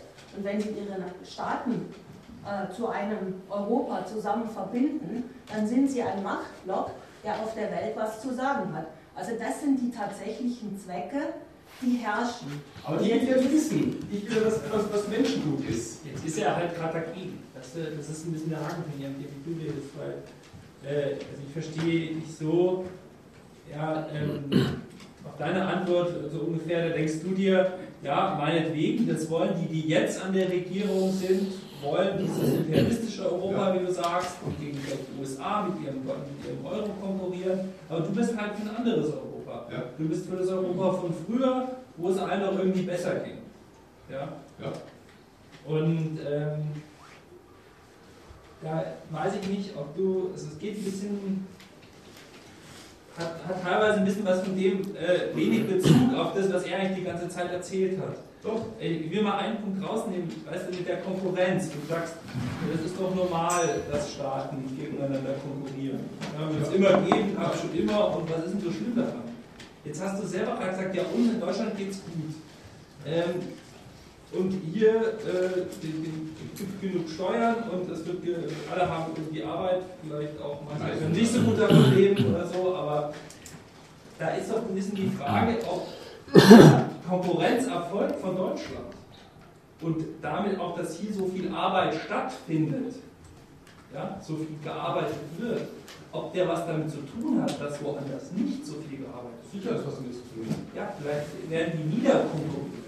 Ja, genau, das ist mein Problem. Das sage ich, das ist das Problem mit dem Euro, der uns hilft und andere dabei gleichzeitig kaputt macht. Und was ändert das daran, wenn, wenn Staaten ihre eigenen Währung haben? Das ändert folgendes: Zum Beispiel jetzt ist es so, dass die Griechen wohl Tomaten aus, Nord, äh, aus Holland kaufen, weil die günstiger sind. Die griechischen Bauern können Tomaten nicht verkaufen, sind zu teuer. Weil es eine Währung gibt, ist es immer der Euro. In Holland, in Deutschland, in Griechenland. Wenn die Griechen eine eigene Währung hätten, dann würde die Währung sicher im Preis deutlich verfallen. Das ist ja das, was man sagt, was passieren will bei sowas. Und dann wären polnische Tomaten sehr teuer und die griechischen Bauern könnten ihre eigenen Tomaten im eigenen Land anbauen, könnten vielleicht, weil der, die Drachme im Ausland auch billig wäre, Tomaten auch wieder nach Deutschland und sonst wo verkaufen. Wir kaufen in Deutschland auch holländische Tomaten und spanische Tomaten, aber keine griechischen Tomaten mehr. Also durch diese Wechselkursanpassungen kann eine Wirtschaft, die schwächer ist, mit günstigen Preisen doch wieder verkaufen. Zwar dann zu niedrigeren Preisen, aber sie können wenigstens was verkaufen. Und jetzt können sie gar nichts verkaufen. Die Wirtschaft geht vor die Hunde. Was die Schwierigkeit ausmacht, äh, auf dich zu antworten, möchte ich dir durch folgende Bemerkung nahebringen. Du hast so eine Floskel benutzt, na, du möchtest eben dass es den Menschen gut geht. Ja? Ich lasse das mal in dieser anspruchsvollen Unbestimmtheit so stehen, in der Summe. Du möchtest, dass es den Menschen gut geht. Wenn ich diesen Satz von dir höre und ihn nach meinem Verständnis auffasse, dann kommen mir deine Interventionen, deine Versuche, was möchtest du eigentlich wie einrichten, damit es den Menschen besser geht so unendlich spät vor. Du bist bei Wechselkursen zwischen Nationen, die gegeneinander konkurrieren. Dass ich das gemessen an deinem Ausgangspunkt, du möchtest, dass es den Menschen gut geht, viel zu spät finde, dort zu intervenieren. Wenn ich mir deine Frage zu Herzen nehme, ich möchte, dass es den Menschen gut geht, dann würde ich hier in diesem Land noch lange bevor dieses Land gegen andere konkurriert, sagen, hier ist einfach die gesamte wirtschaftliche Einrichtung ein Fehlgriff. Es ist nicht in Ordnung, wenn man möchte, dass es Menschen insgesamt gut geht, eine Wirtschaftsweise einzurichten, Marktwirtschaft, Kapitalismus, wo die private Geldvermehrung von Betrieben das oberste Ziel allen Wirtschaftens ist und die Schaffenskraft derer, die den Reichtum dieser Betriebe vermehren, gemessen an diesem betrieblichen Gewinn, immer eine ärgerliche und beschränkende Kost ist, die man niedermacht. Da ist der Erfolg auf der einen Seite notwendig damit verknüpft, der anderen Seite, den kleinen dienstbaren Geistern, viel Leistung für wenig Geld abzuverlangen und oft auch gar keine Leistung abzuverlangen, wenn die sich nicht lohnen. Ich finde es nicht lebenswert zu sagen, alle Menschen sollen von der Marktwirtschaft leben. Und dann kann die Marktwirtschaft nicht einmal jedem eine Erwerbsquelle bieten. Noch vor der Frage, wie bekömmlich das ist, wenn man eine hat. Aber es gibt ja auch bei uns sehr viele Arbeitslose.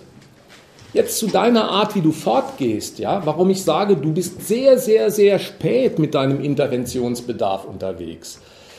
Schau mal, was du alles bereits hinter dir hast und quasi abgehakt hast, wenn du dich fragst, was ist eigentlich für die Menschen besser? Dass die europäischen Staaten in einem gemeinsamen Geld namens Euro wirtschaften?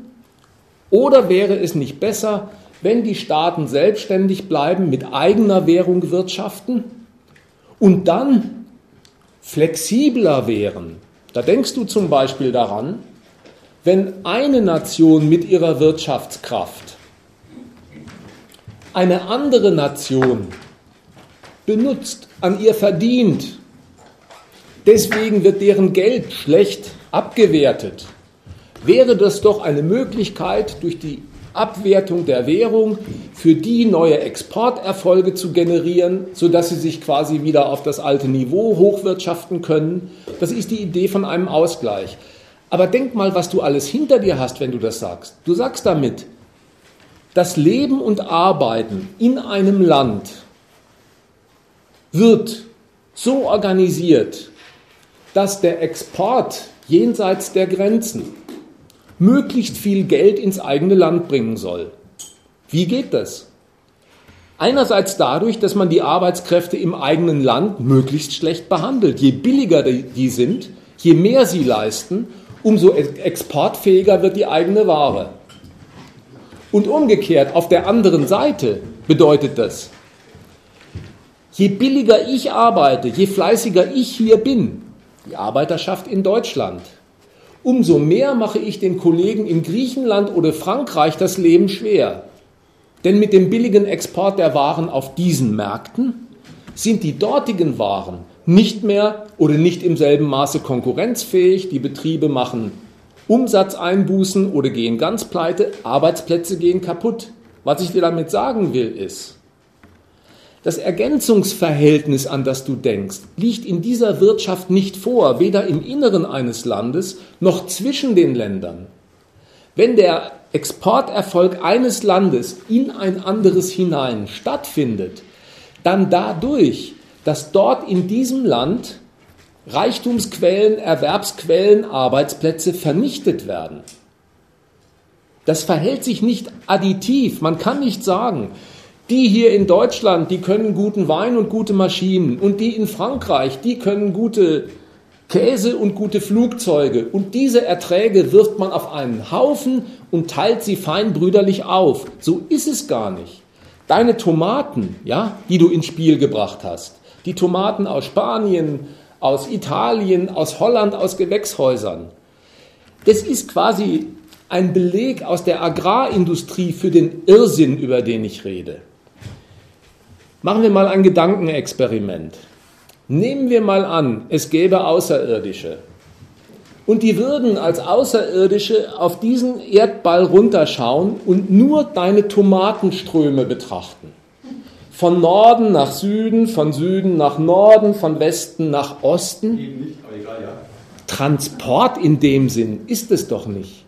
Warum werden die Tomaten von einem Ort, wo sie gezüchtet werden, an einen anderen gefahren, wo schon lang Tomaten gezüchtet werden? Weil es eben gar nicht um die Versorgung mit diesem Gut geht an einem Ort, wo es fehlt, sondern weil dasselbe Gut an allen Orten produziert wird und auf Märkte getragen wird, um die Kaufkraft dort abzuschöpfen. Deswegen, verstehst du, ist meine ganze Intervention an einem Punkt angesiedelt, die durch diese Hässlichkeit der Konkurrenz erzeugten Gefälle, durch Währungsrelationen, kompensieren zu wollen, die ist so weit hinten angesiedelt, dass die allergröbsten Gemeinheiten dieses Systems im nationalen Wirtschaftsbetrieb wie in der internationalen Konkurrenz schon längst gelaufen sind. Also Und deswegen möchte ich dir auf diesem Punkt, wo du intervenierst, keine Lösung bieten. Die Griechen und Italiener, die haben schon immer abgewertet, das hat jahrzehntelang funktioniert seit dem Zweiten Weltkrieg, nicht mehr funktionieren tut es seit der Eurozone. Also das ist schon mal ein Punkt, wo sich was geändert hat. Was mir jetzt noch ein bisschen fehlt, also auch wenn du vorwirfst, das ist eine falsche Frage, aber was ist die Lösung für unser Problem? Es ist eine ganze Menge gesagt worden, was alles nicht stimmt, was nicht passt. Äh, Arbeitslosigkeit gespart ist, was ein, Einleitende, das ist in Griechenland, hat Jugendarbeitslosigkeit in der Höhe, halte ich für eine Katastrophe. Du sagst, dass die Bevölkerung, die ganze ja. Generation abgeht, auf alle Seiten. Mhm. Das ist ja was, was uns alle bewegen muss. Was soll passieren? Also die Frage stelle ich immer noch. Ich ja, darfst du ja auch stellen und ich entziehe mich da auch nicht. Bitte. Bevor, bevor wir auf die Frage eingehen, äh, nochmal mit deinem, diesem Abwerten, dass du ja. so damals so als äh, als eine sinnvolle Sache findest. Jeder hat hier seine eigene Währung und wenn eine Nation dann im Konkurrenznachteil ist, dann wertet sie die Währung ab. Das kennt man von früher, die Lira wird immer billiger und dann freut man sich als deutscher Tourist auf das Revolution. Und die Fiat sind trotzdem verkauft worden. Ja, nur ähm, auch da muss man sich mal überlegen, äh, ist das eigentlich was, was man so gut finden kann? Ja, nimm, mal, nimm, mal einen, nimm mal einen italienischen äh, Arbeiter, der seine Ersparnisse und seine Rente in dieser Währung kriegt. Die Abwertung bedeutet bei dem, dass er billiger geworden ist. Heißt aber umgekehrt, dass er sich auch weniger kaufen kann. Wenn es ins Ausland geht, Produkte aus dem Ausland schlechter, die Produkte im Eigenland gehen in gleichem Maße runter. Für die Produkte im Eigenland die werden erstmal teurer. Nein, die werden nicht teurer. Die, das, was im Eigenland gemacht wird, hat seinen Preis. Und genau in dem Preis kriegt er auch seine Rente. Ja, man kann schon auch mal sagen, warum wollten die dann alle denn in den Euro? Gerade Griechenland vehement und Italien. Ja, äh, man hat ganz andere Sachen erhofft, das glaube ich auch. Es ist bloß ganz anders Nicht erhofft. Man hat gehofft, es ist alles angleicht und im Gegenteil ist es rausgekommen, die Ungleichgewicht ist viel, viel größer geworden. Die Erwartungen waren ganz andere, das glaube ich auch, ja. Ja, aber äh, muss man auch schon sagen, nochmal auf das zurückkommen, was der Referent gesagt hat, dass das Geld ja nicht nur dazu da ist, äh, den, Warenstrom da irgendwie äh, äquivalent äh, auszugleichen, sondern es ist halt auch eine Währung und somit eine, jetzt eine europäische Währung geworden und äh, die hat ihre Aufgaben zu erfüllen. Und da will Griechenland natürlich nicht als der Partner, den der, äh, der, der ja Griechenland sein soll, sein will, auch in Europa, äh, abstinken. Die wollen da alle mitmachen. Die, waren da, die, haben, die Griechen haben mir genau das Gegenteil erzählt von dem, was du sagst. Die wollten alle, die wollten alle den Euro haben. Die haben auch dann diese komischen Argumente gebracht mit dem Agrar, also Deutschland Hightech, Griechenland Agrar und dann tut sich das, die waren sich so sicher, dann tun sich das alles automatisiert. Aber was sich gezeigt hat, ist, dass Griechenland mit Spanien in Konkurrenz ge gekommen ist und die Griechen 2008, äh, als die äh, Bankenkrise losgegangen äh, gegangen ist, zu der Merkel gerannt sind und, hat gesagt, und haben gesagt, ja, wir kommen da nicht mehr mit, wir können jetzt so nicht mehr äh, mitkonkurrieren. Und da hat die Merkel gesagt, äh, hat sich zusammengehockt mit, den, mit der EZB und haben Griechenland als Volkswirtschaft eingestuft und die bleiben und die zahlen erstmal. Und jetzt ist es so, wie der Referent gesagt hat, dass diesen Status, den haben sie jetzt abgeräumt, jetzt ist es nur noch ein Durchlaufprozess der Kredite. Und die Kredite, die, wollen sie, die wollen sie nicht mit Drachmen äh, zurückhaben.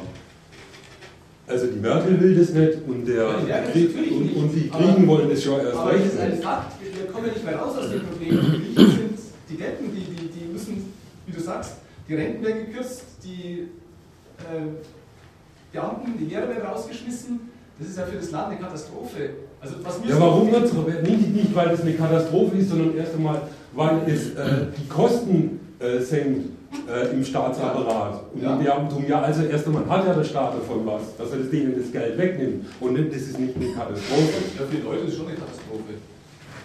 Also, was mir jetzt noch fehlt, ich habe den Vorschlag gemacht. Ich würde sagen, die Lösung, ich möchte nur eine Antwort geben auf deine Lösung. Du hast doch gesagt, deine Lösung des Problems, die ist die, dass man wieder zu den nationalen Währungen. Ja? Wenn ich mir die Welt so anschaue, die gesamte Welt, ist es eine Welt von lauter nationalen Währungen, die allen nichts taugen und die Leute verhungern. Das schlägst du jetzt für Europa vor als Lösung des Problems zum Wohle der Menschen. Weil so wie es jetzt ist noch schlimmer geworden, als es vorher war. Die Kriegen, ich, wollte, ich, ich wollte nur darauf hinweisen, das Problem, was, was es Leuten schlecht geht, liegt tiefer. Da wollte ich dir eben gesagt haben, wenn es viele Währungen in der Welt gibt, wie heißen sie? Man weiß ja schon gar nicht, wie sie heißen. Und die Leute, die, die, damit, die mit denen äh, sich was kaufen müssen, können sich nichts kaufen, weil man dafür nichts kriegt. Okay. So, so, so schaut es in der Welt aus. Okay. Und du möchtest jetzt vorschlagen, kaum haben wir in Europa wieder wunder, wunder viele Währungen, dann werden, die Leute, dann werden die Leute wieder Tomaten anbauen. Wurscht, ob es einen Weltmarkt gibt, weil Konkurrenz gibt es immer zwischen Leuten, sagst du ja auch. Aber dann geht es ihnen wieder okay, besser. Dann ziehe ich meinen Vorschlag jetzt selber. Ich ziehe meinen Vorschlag jetzt zurück. Jetzt möchte ich aber wissen, was wollt ihr denn machen, damit die spanischen Jugendlichen wieder Jobs kriegen, damit die griechischen Jugendlichen wieder Aussichten haben, damit es nicht in Italien demnächst genauso weit ist und in Portugal. Was wollt ihr denn dann machen? Das würde mich jetzt interessieren. So geht es in die Katastrophe rein. Es wird immer schlimmer, es wird nicht besser. Die Arbeitslosenzahlen steigen an. Die gehen nicht runter, die werden immer größer. Ich, glaub, ich kann dir eine Antwort noch geben. Ja. Das ist in dieser Welt, ja, und der, du, du, du, sagst, äh, an der kann man prinzipiell nicht so viel ändern. Da haben sie eine Wahl. Und das heißt, sie müssen noch billiger sein. Das ist die Bedingung dafür, dass sie überhaupt angewendet werden, dass sie überhaupt Arbeit finden. Sie müssen billiger und rentabler sein als ihre deutschen Kollegen. Sie müssen sie in der Konkurrenz, also in, in, in Sachen äh, äh, Arbeit, die sie abliefern und Lohn, die sie erhalten, müssen sie billiger und mehr arbeiten als die deutschen Kollegen. Da haben sie äh, die Bedingung vielleicht erfüllt, dass sie benutzt werden. Das ist ihre einzige Chance in Europa. Ist es eure Lösung? Oder? Nee, ich sage, es ist ihre einzige. Das habt es nicht mal. Das, also es gibt keine Lösung, das ist die Aussage. Nee, ich sage, die gibt es. Wenn, also jeder, wenn, wenn, wenn es, wenn also Unternehmen realistisch ist, wenn es, wenn es nicht ist, das ist der Realismus fragt doch die Unternehmer, das ist doch genau der Realismus. Aber ich bin ein bisschen enttäuscht, ich hätte gedacht, es gibt irgendeine Lösung, die ihr mir anbieten könnt, wo ihr sagt, das müsst ihr dann machen, dann wird es wieder besser. Dann Na schau mal, äh, schau mal. Eine Ausbildung, einen Job. Du hast aus meiner Rede. Weil, äh, schau mal die Wirtschaftsteile, da steht es genauso drin. In einer Hinsicht bin ich mir sicher, dass du herausgehört hast aus meinen Äußerungen, was meine Antwort ist. Ich war der Auffassung, habe ich auch zwischendurch mal erläutert, eine Produktionsweise, in der einfach dafür gearbeitet wird, dass die Leute von den Früchten ihrer Arbeit leben können. Das wäre was Senkrechtes. Aber du hast einen Blick auf diese Welt und diese Wirtschaft, der sagt, da gibt es Probleme, und du sprichst mich jetzt jemand, als jemanden an, der eigentlich den Zweck, der dort herrscht, teilt, aber einen besseren Weg weisen müsste, damit all die Hässlichkeiten ausbleiben, die man dort entdeckt. Und dazu sage ich, diese Art, wie bei uns gewirtschaftet und produziert wird, für den Gewinn der Unternehmen, für den Zins des Finanzkapitals, und Staatshaushalte passen mit ihrem ganzen Regiment darauf auf, dass der Standort wächst in dieser Art zu wirtschaften und zu produzieren, sind die sozialen Fälle, von denen du sagst, die sind aber doch hässlich und führen in die Katastrophe. Notwendig, nicht vermeidbar. Ich möchte dir auch mal eine andere Optik anbieten. Schau mal auf das Elend der Griechen oder der spanischen Jugendlichen, ja, auf das du zeigst. Du sagst ja, die sind doch ein Problem. Zunächst einmal möchte ich dir sagen, die sind die Lösung eines Problems. Die sind die Lösung eines Problems. Alle in Spanien, alle Unternehmen, ja, die wegen der Krisenlage zu dem Ergebnis kommen, die Umsätze von gestern gehen nicht mehr. Die handeln wie jeder verantwortliche Unternehmer in so einer Lage und sagen, dann ist das Mindeste, was das Unternehmen tun kann, sich von Kosten zu entlasten. Wie tut man das? Man wirft Leute raus. Und jetzt nimm das bitte nicht als äh, Haarspalterei. Für die Leute ist das ein arges Problem. Sie haben nichts mehr, von dem sie leben können. Aber für die maßgeblichen Subjekte dieser Wirtschaft sind die Leute mit ihrem Elend die Lösung eines Problems. So entledigt sich die Wirtschaft in der Krise unproduktiver Kosten, indem man Leute herauswirft. Und da, da möchte ich sagen, eine solche Ausrichtung des ganzen wirtschaftlichen Tuns, die mache ich mir überhaupt nicht zu eigen, sodass ich von diesem Standpunkt, von einem geteilten Zweck aus sagen würde, naja, für die Friktionen und Beschädigungen, die daraus entstehen, dass so gewirtschaftet wird, hätte ich die besseren Methoden zur Bearbeitung und vielleicht sogar Vermeidung. Nein, das gehört notwendig dazu. Okay, dass die Firmen so handeln, das sagst du ist die Lösung, aber für die Firmen ist es die Lösung. Was ist für uns die Lösung? Sagst du, die Leute dürfen nicht rausgeschmissen werden, die Leute müssen in der Firma bleiben, die Firma muss den Leuten weiter ein Gehalt zahlen, aber ein Gehalt, das die Firma gar nicht mehr verdient, das sie gar nicht mehr bekommt, das ist ein Wirtschaftssystem, das gar nicht funktionieren kann.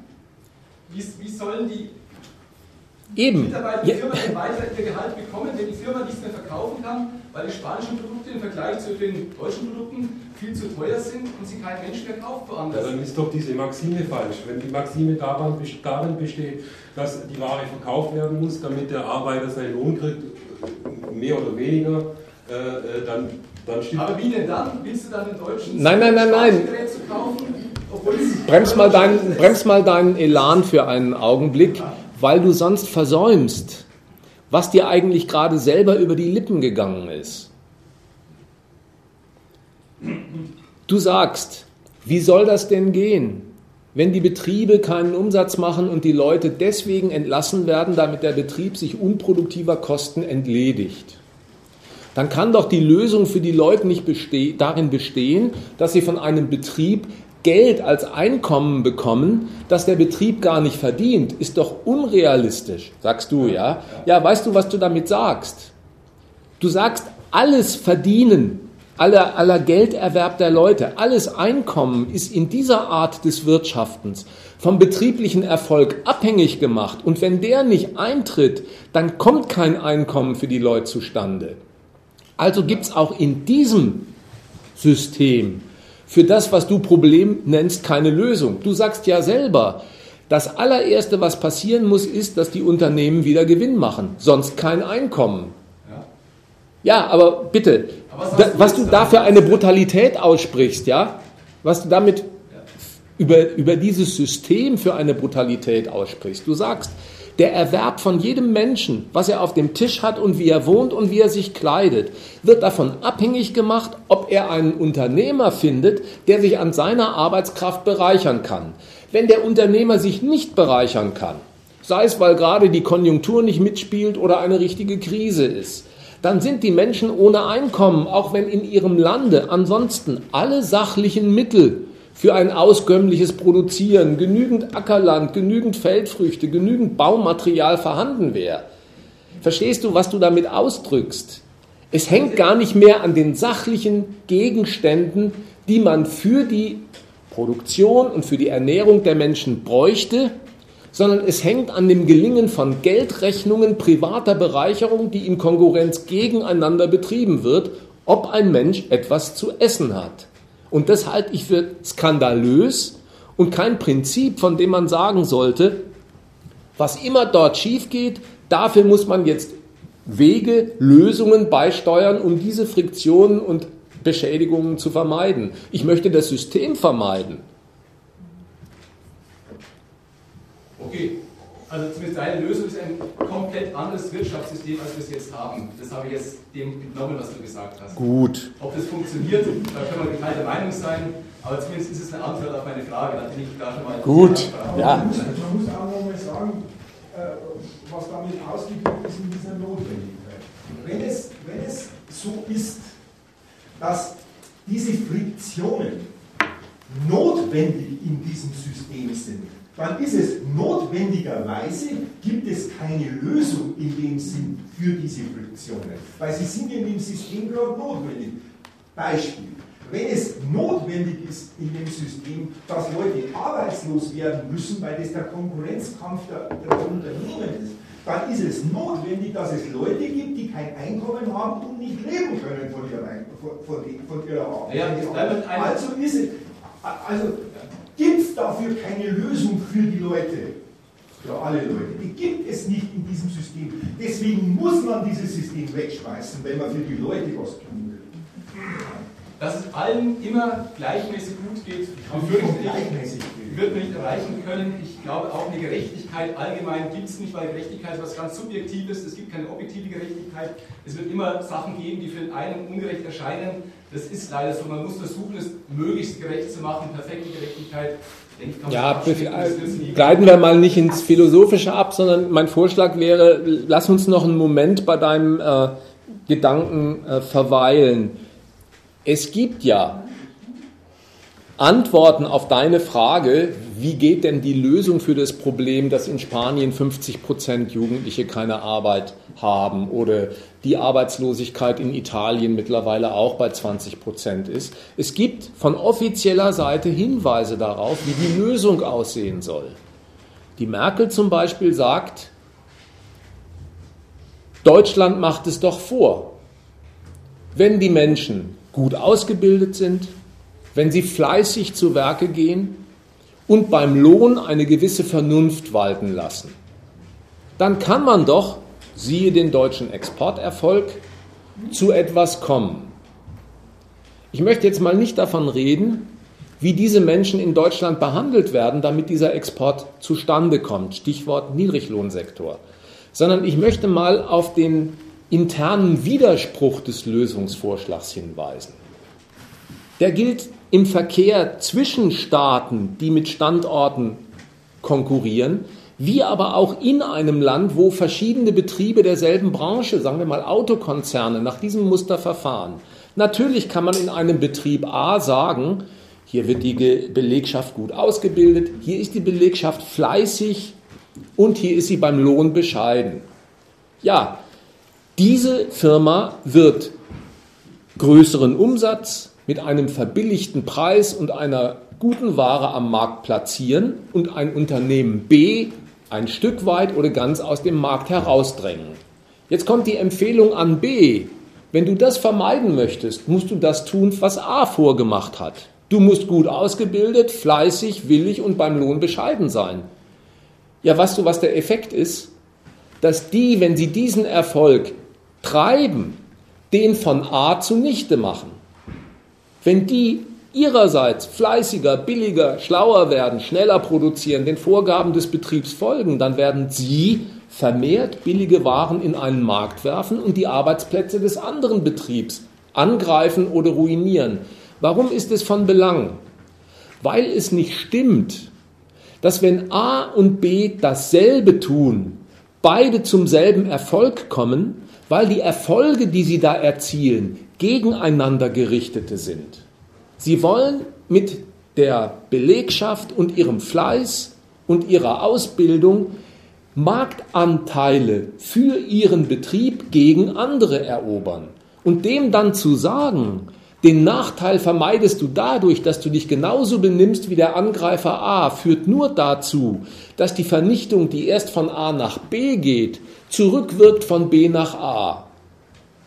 Das ist doch keine Empfehlung für die Lebensperspektive eines Menschen, der von Lohnarbeit leben muss. Immer die eine Belegschaft gegen die andere aufhetzen. Strengt euch an, dann gehen die Arbeitsplätze dort kaputt. Und denen sagt man, ihr müsst euch eurerseits anstrengen, dann machen wir deren Arbeitsplätze kaputt. Aber das ist unser ganzes Leben, also unabhängig von der Industrie. Umso schlimmer.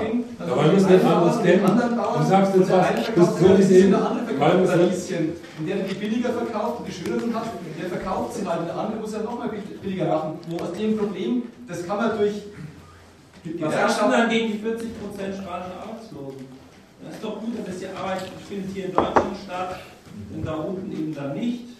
Ich bin auch für gerechte Löhne. Ich sage nicht, dass ich für Lohndumping bin. Ich sage nur, es. Er hat, gesagt, er, hat nicht, er hat was ganz anderes als einen gerechten Lohn gesagt. Verstehst du? Der hat gesagt, die Leute, die Arbeitnehmer werden gegeneinander ausgespielt. Da wird gesagt. Aber das ist ein Naturprinzip, das wir bei allen Wirtschaften haben. Wenn du Bauernmarkt hast, was nichts mit Industrie und mit Arbeitgebern zu tun hat. Auch die am Markt verkaufen ihre Produkte, ihre Pilze, die sie im Wald sammeln und ihre Salatköpfe, die sie anbauen und sonst irgendwas, auch zu Preisen und die ergeben sich auch der Verkauf, wer verkauft den günstiger, wer kann günstiger produzieren. Das ist unser ganzes Wirtschaften. Sobald drei Leute zusammenkommen und sich irgendwie Arbeitsteilung leisten. Nein, so ist nicht das ganze Wirtschaften, so ist das kapitalistische Wirtschaften. So ist das kapitalistische Wirtschaften, nicht das ganze Wirtschaften. Andere Produktionsweisen, nein, nein. Nicht anders. Ich habe wenn ich mir anschaue, was im Sozialismus passiert ist, das hat nicht funktioniert. Es mag eine nette, hehre Idee gewesen sein, aber das hat nicht wirtschaftlich funktioniert. Den Leuten ging es deutlich schlechter als in den meisten kapitalistischen Ländern. Also da kommen wir nicht zusammen, ist mir schon klar. Das brauchen wir nicht auszudiskutieren. Aber. Nein, nein, ich möchte dir nur vorwerfen, nein, ja? oder zum Nachdenken anregen, dass du dich eigentlich dem Widerspruch, den ich versucht habe, dir zu erläutern, nicht wirklich stellst. Du stellst dich diesem Widerspruch nicht, dass in einem kapitalistischen Konkurrenzbetrieb in einem Land und zwischen Ländern. Die Anstrengung, die auf einem Pol betrieben wird und der Ertrag und der Erfolg, der zustande kommt, sich nicht additiv verhält zu den Anstrengungen auf einem anderen Pol, sondern die sind gegeneinander gerichtet, wenn um den Marktanteil und den damit verbundenen Umsatz und Gewinn gekämpft wird. Das ist ein Gegeneinander, wo die Empfehlung, von der ich sprach, die die Merkel immer gibt, seid doch in anderen Ländern genauso fleißig und genauso billig wie der deutsche Arbeitsmann, dann kommt auch ihr zu unserem Erfolg, einfach nur den Tatbestand einer Lüge erfüllt. Weil sich deren Erfolg, würde er auf diese Weise angestrebt, gegen den hiesigen richtet, weil sich die beiden Seiten nicht ergänzen, sondern ausschließen. Und ich finde, du musst mir ja nicht äh, in dem Schluss zustimmen, dass ich jetzt deswegen, weil dieses Wirtschaftssystem nicht lebenswert ist für einen Menschen, der in ihm von Arbeit leben muss. Du musst mir ja die Konsequenz nicht abnehmen, aber vielleicht kannst du dir noch äh, mal vor Augen halten, dass der Hinweis auf die reale, auf den realen Sozialismus, ja, äh, logisch kein brauchbarer ist. Ich habe den nie für ein gelungenes Modell des Wirtschaftens gehalten. Die haben viel verkehrt gemacht da hinten. Aber egal. Nur logisch gesehen ist es ein unsinniges Argument. Ein von dir selbst als untauglich mir gegenüber eingestuftes Wirtschaftssystem dadurch retten zu wollen, dass du sagst, andere haben auch ein unbrauchbares. Dann hätten wir zwei unbrauchbare und müssten uns nach einem dritten umsehen. Aber du kannst nicht mit dem Hinweis auf die Unbrauchbarkeit des anderen das hiesige Unbrauchbare plötzlich für das Erstrebenswerte erklären. Das ist einfach unlogisch und ich finde, mit deinem philosophischen Elan machst du es dir damit zu leicht. Gut, ich habe gesagt, ewig her, 25 Jahre, aber im Westen war der Durchschnittsverdiener, Arbeiter deutlich besser gestellt als im Osten. Das kannst du jetzt nicht abstreiten, dass es im Durchschnitt so war. Dass es auch im Westen Probleme gab und Ungerechtigkeiten gab, da können wir, also brauchen wir nicht zu streiten, das sage ich sofort ja. Das gab es immer und es wird es immer geben und das befürchte ich auch, wird nicht wegbringen. Es wäre schön, wenn es ginge, man kriegt es nicht raus. Das nützt, das nützt ja einem äh, Arbeiter nicht, der weder in Griechenland noch in Deutschland, der von seinem Lohn nicht. Äh, ja, da muss man auch schauen, dass. Ja, der, der, der, das ist aber mir wurscht, ob die in der DDR was verkehrt gemacht haben oder nicht, weil ja. ich kann ja hier von dem äh, System nicht gescheit leben. Verstehen Sie? Das nützt ja nichts, das äh, Argument mit DDR gelungen oder nicht gelungen. Das ist unbrauchbar. Also es wird immer, das sehe ich auch, auch in unserem hiesigen System wird es immer Leute geben, denen es Drecke geht, denen es schlecht geht, zu ungerecht schlecht geht. Und das befürchte ich, wird auf der ganzen Welt immer so sein. Es gibt auch den Vogel, der sich irgendwie in Flügel gebrochen hat und der einfach eine arme Sau ist, der nicht hinkommt. Natürlich, wir sind keine Tiere, wir können uns gegenseitig helfen und wir müssen auch sozial uns gegenseitig unterstützen und es muss irgendwo ausgewogen sein. Aber absolut gerecht wird es nie nirgendwo zugehen. Das glaube ich aber das finde ich jetzt zu langsam nimmt das alles eine sehr eigentümliche Wendung, die mich aber auch wirklich nicht überrascht. Du hast angefangen und hast gesagt, du findest es ganz furchtbar, dass in Spanien, in Griechenland, ja, 60 sind, ja. das Leben von so vielen Leuten von vorn bis hinten so völlig ruiniert wird. Ja. Da müsste man sich doch jetzt irgendwas einfallen lassen. Dann äh, haben wir uns überlegt, warum ist das so? Was ist überhaupt vorausgesetzt, dass ein Mensch arbeitslos sein kann? Ein Mensch hat doch seine Gliedmaßen zu arbeiten. Es gibt auch Arbeitsmaterialien auf der Welt. Die Voraussetzung dafür, dass ein Mensch überhaupt arbeitslos sein kann und überhaupt nicht in der Lage, sich seinen Lebensunterhalt zu verdienen und das, was er benötigt, herzustellen, gibt es ja nur dann, wenn all das Zeug jemand anders gehört, der ihn nicht arbeiten lässt und nur arbeiten lässt, wenn er sich für ihn lohnt. Also ist das Geld, das auf der einen Seite sitzt und von der anderen Seite gebraucht wird, ist das Ausschlussmittel und damit das Erpressungsmittel, jemand arbeiten zu lassen für den eigenen Nutzen und wenn er sich nicht rentiert, ist er halt arbeitslos. Jetzt sind wir dazu weiter übergegangen zu sagen, wenn es in einer Wirtschaft so zugeht, dass produziert wird, nicht um sich nützliche Güter herzustellen durch gemeinsame Arbeitsteilung, sondern aus Geld mehr Geld zu machen, unter Ausnutzung des Elends von Leuten, die Produktionsmittel nicht besitzen und deswegen für Fremde arbeiten müssen. Wenn es in einer Wirtschaft so zugeht, dann ist es erstens kein Wunder, dass es Arbeitslose gibt.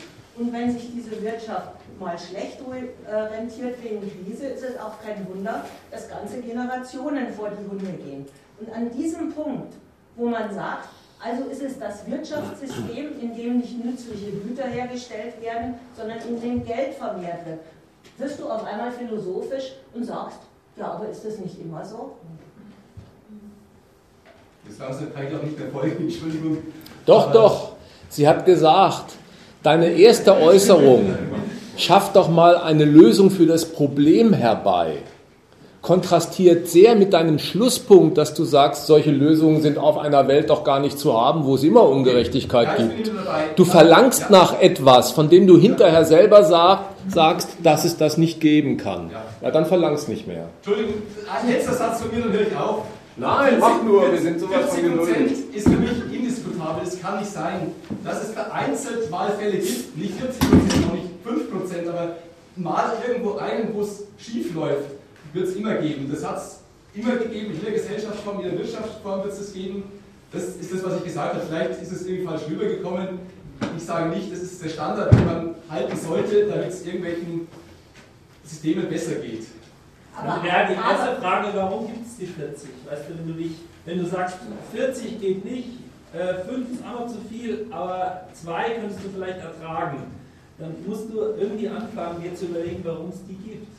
Warum Arbeitslose ständig produziert werden. Du stehst davor momentan auch mehr so vor einem Naturwunder. Du redest ja auch immer ein bisschen so. Irgendwie ist es natürlich, ähm, aber auch doch nicht so gut, aber gerecht soll zugehen. Und wenn er also Flügel gebrochen hat, dann muss man ihm helfen. Und da will ich dir nur einmal sagen, man muss anfangen, sich zu überlegen, warum es die gibt. Hast du dir den Gedanken mal gemacht? Kannst du mal erklären, warum Arbeitslose entstehen? Weil ein Arbeitgeber sich Arbeitnehmer einstellen kann, wenn er sie braucht. Und wenn er einen nicht braucht, stellt er nicht ein. Es gibt nicht den Zwang einzustellen. Jetzt reden wir genau von diesen wenigen Prozenten, die es leider gibt, wo ich sage, da müssen wir als Sozialstaat dafür sorgen, dass den Leuten ein vernünftiges Auskommen gesichert wird. 4% hat unser Referent eben gesagt, 6% nach anderen Rechnungen vielleicht. Das ist, das ist aber Und das hast du eins auch weglassen, es werden auch Leute ausgestellt, wenn Opel oder äh, ja. Siemens äh, ja. bei Tausende auf einen Schlag Ja, aber in der Summe kommt es raus, dass es ungefähr zur Zeit 4% sind. Ein bisschen was anderes. Ich finde es ziemlich unsympathisch, dass du sagst, 40 sind nicht okay, aber 6 sind okay. Weil wenn ich, ob ich einer von den 40 Prozent bin oder einer von den 6 Prozent, ist für mich total egal, wenn ich keine Arbeit habe. Also, auch ich war ein halbes Jahr lang arbeitslos, das ist passiert und es kann vorkommen, da muss man schauen, dass man wieder seine Arbeit kriegt.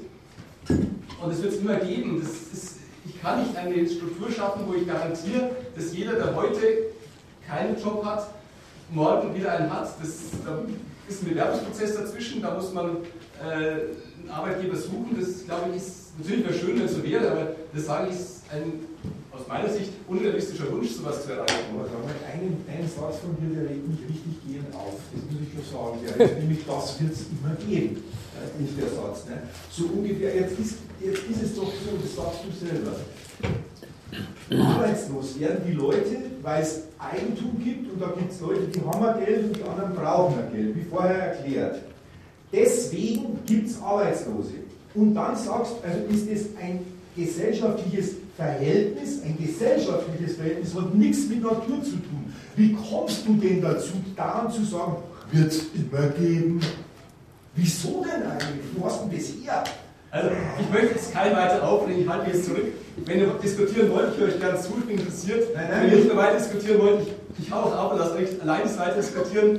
Äh, Nein, das also, wollte das also, nein, um Gottes Willen, ich rede mich zwar auf, aber äh, äh ich habe nichts gegen.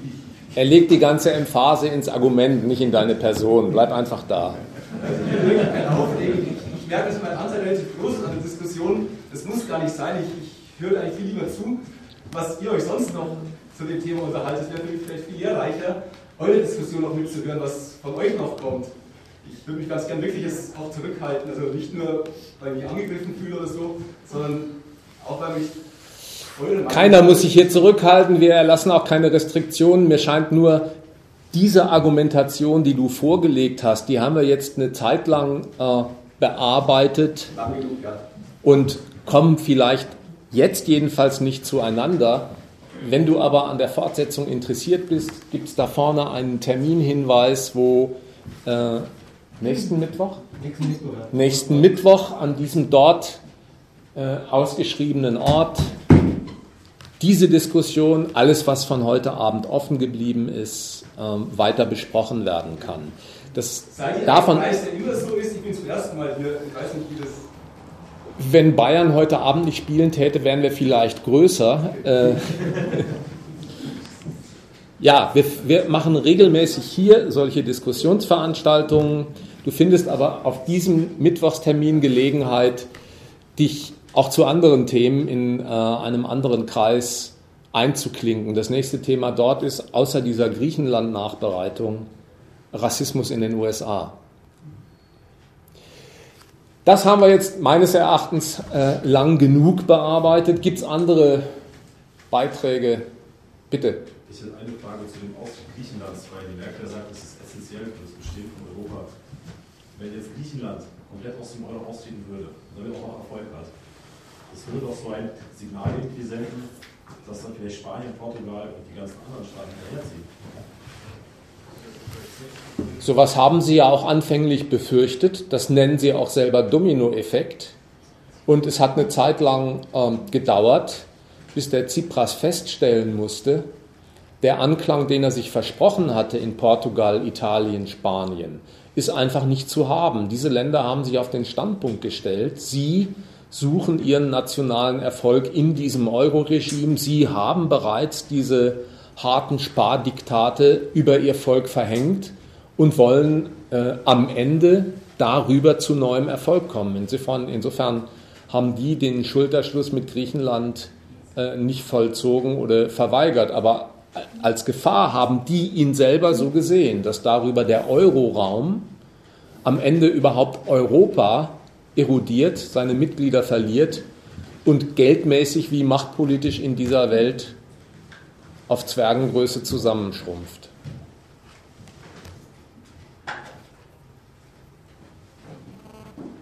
Aber äh, ich weiß nicht, ob das jetzt auf deine Frage noch nicht war. Die, die Äußerungen jetzt von Schäuble und von der Merkel sagen ja selber auch, einen Austritt darf es nicht geben. Du hast ja vorhin was dazu gesagt, was das äh, geostrategische, die geostrategische Seite hat. Ne? Also dann, dass der, dieser Staat dann vielleicht an Russland fällt und solche Dinge. Ähm, jetzt hat aber zum Beispiel die, jetzt auch der G7, die italienische Außenministerin gesagt, wenn Griechenland fällt, fallen alle. Weiß nicht, ob du, äh, und zwar das ist bezogen auf die Kreditwürdigkeit der anderen Staaten, deren Kreditwürdigkeit angegriffen ist. So habe ich das verstanden.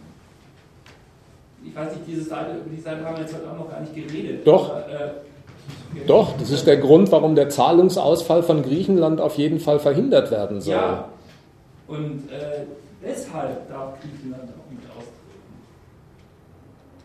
Das war der erste Grund, der genannt worden ist heute Abend, warum überhaupt Kredithilfe gezahlt wird. Ja, ja, aber das finde ich, muss man auch unterscheiden, weil der äh, Schäuble doch in der Zwischenzeit immer gesagt hat, äh, vor dem letzten Schuldenschnitt für Griechenland ähm, hätte ein sogenannter Brexit systemische Wirkungen aufs europäische Bankenwesen gehabt.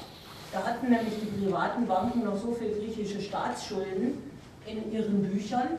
Und wenn sie die alle hätten abschreiben müssen, dann äh, wären, äh, wären wieder Bankenrettungsprogramme fällig gewesen und ob man die hätte retten können, das wäre die Frage gewesen.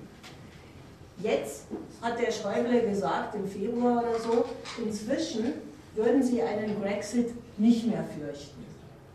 Also, äh, ich meine, man, man muss da unterscheiden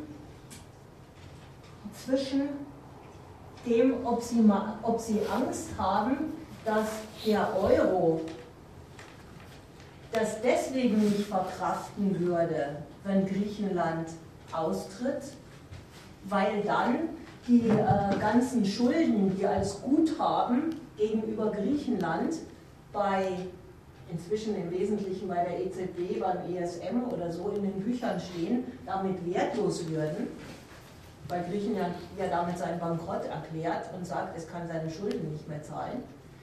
Oder äh, ob das nicht vielmehr so ist, dass sie äh, meinen, der Euro könnte das eventuell nicht verkraften, weil wenn das Finanzkapital sagt, die können ihren Euroraum nicht zusammenhalten, dann kann man dieser Währung nicht trauen. Ja, das sind zwei verschiedene äh, Gesichtspunkte.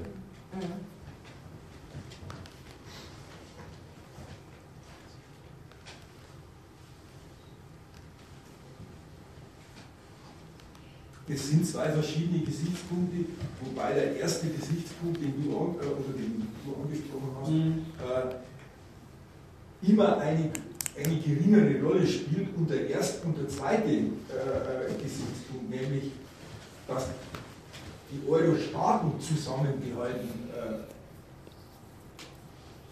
zusammengehalten gehören, äh, äh, in den, eher in den, in den Vordergrund tritt. Also Ich will mich da nicht einmischen in die Debatte, ob es der Euro das aushält oder nicht. Aber Okay. jedenfalls sagen die Politiker, sagen die, sagen die Politiker, der Schäuble vorne dran, ach, das hält der Euro schon aus. Ne? Und, und, und, äh, und gleichzeitig kommt von politischer Seite, aber es hält womöglich Europa nicht aus.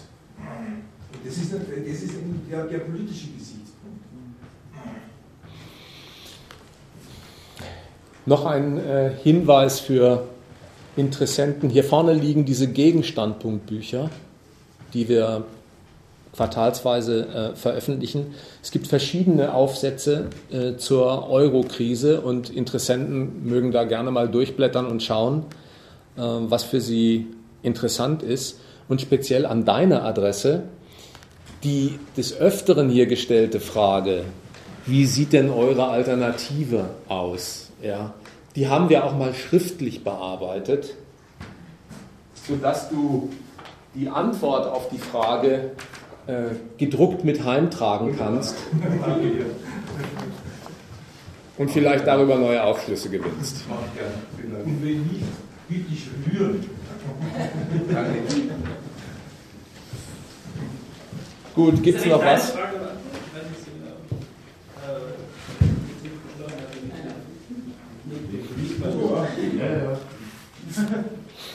Also du hast ja damit gefragt, wenn Griechenland aus dem Euro austreten würde und sie hätten damit Erfolg, ne? ob das nicht ein Signal an die anderen wäre. Also diese Kombination, Griechenland scheidet aus dem Euro aus und es hat damit Erfolg, die kann ich mir überhaupt nicht vorstellen.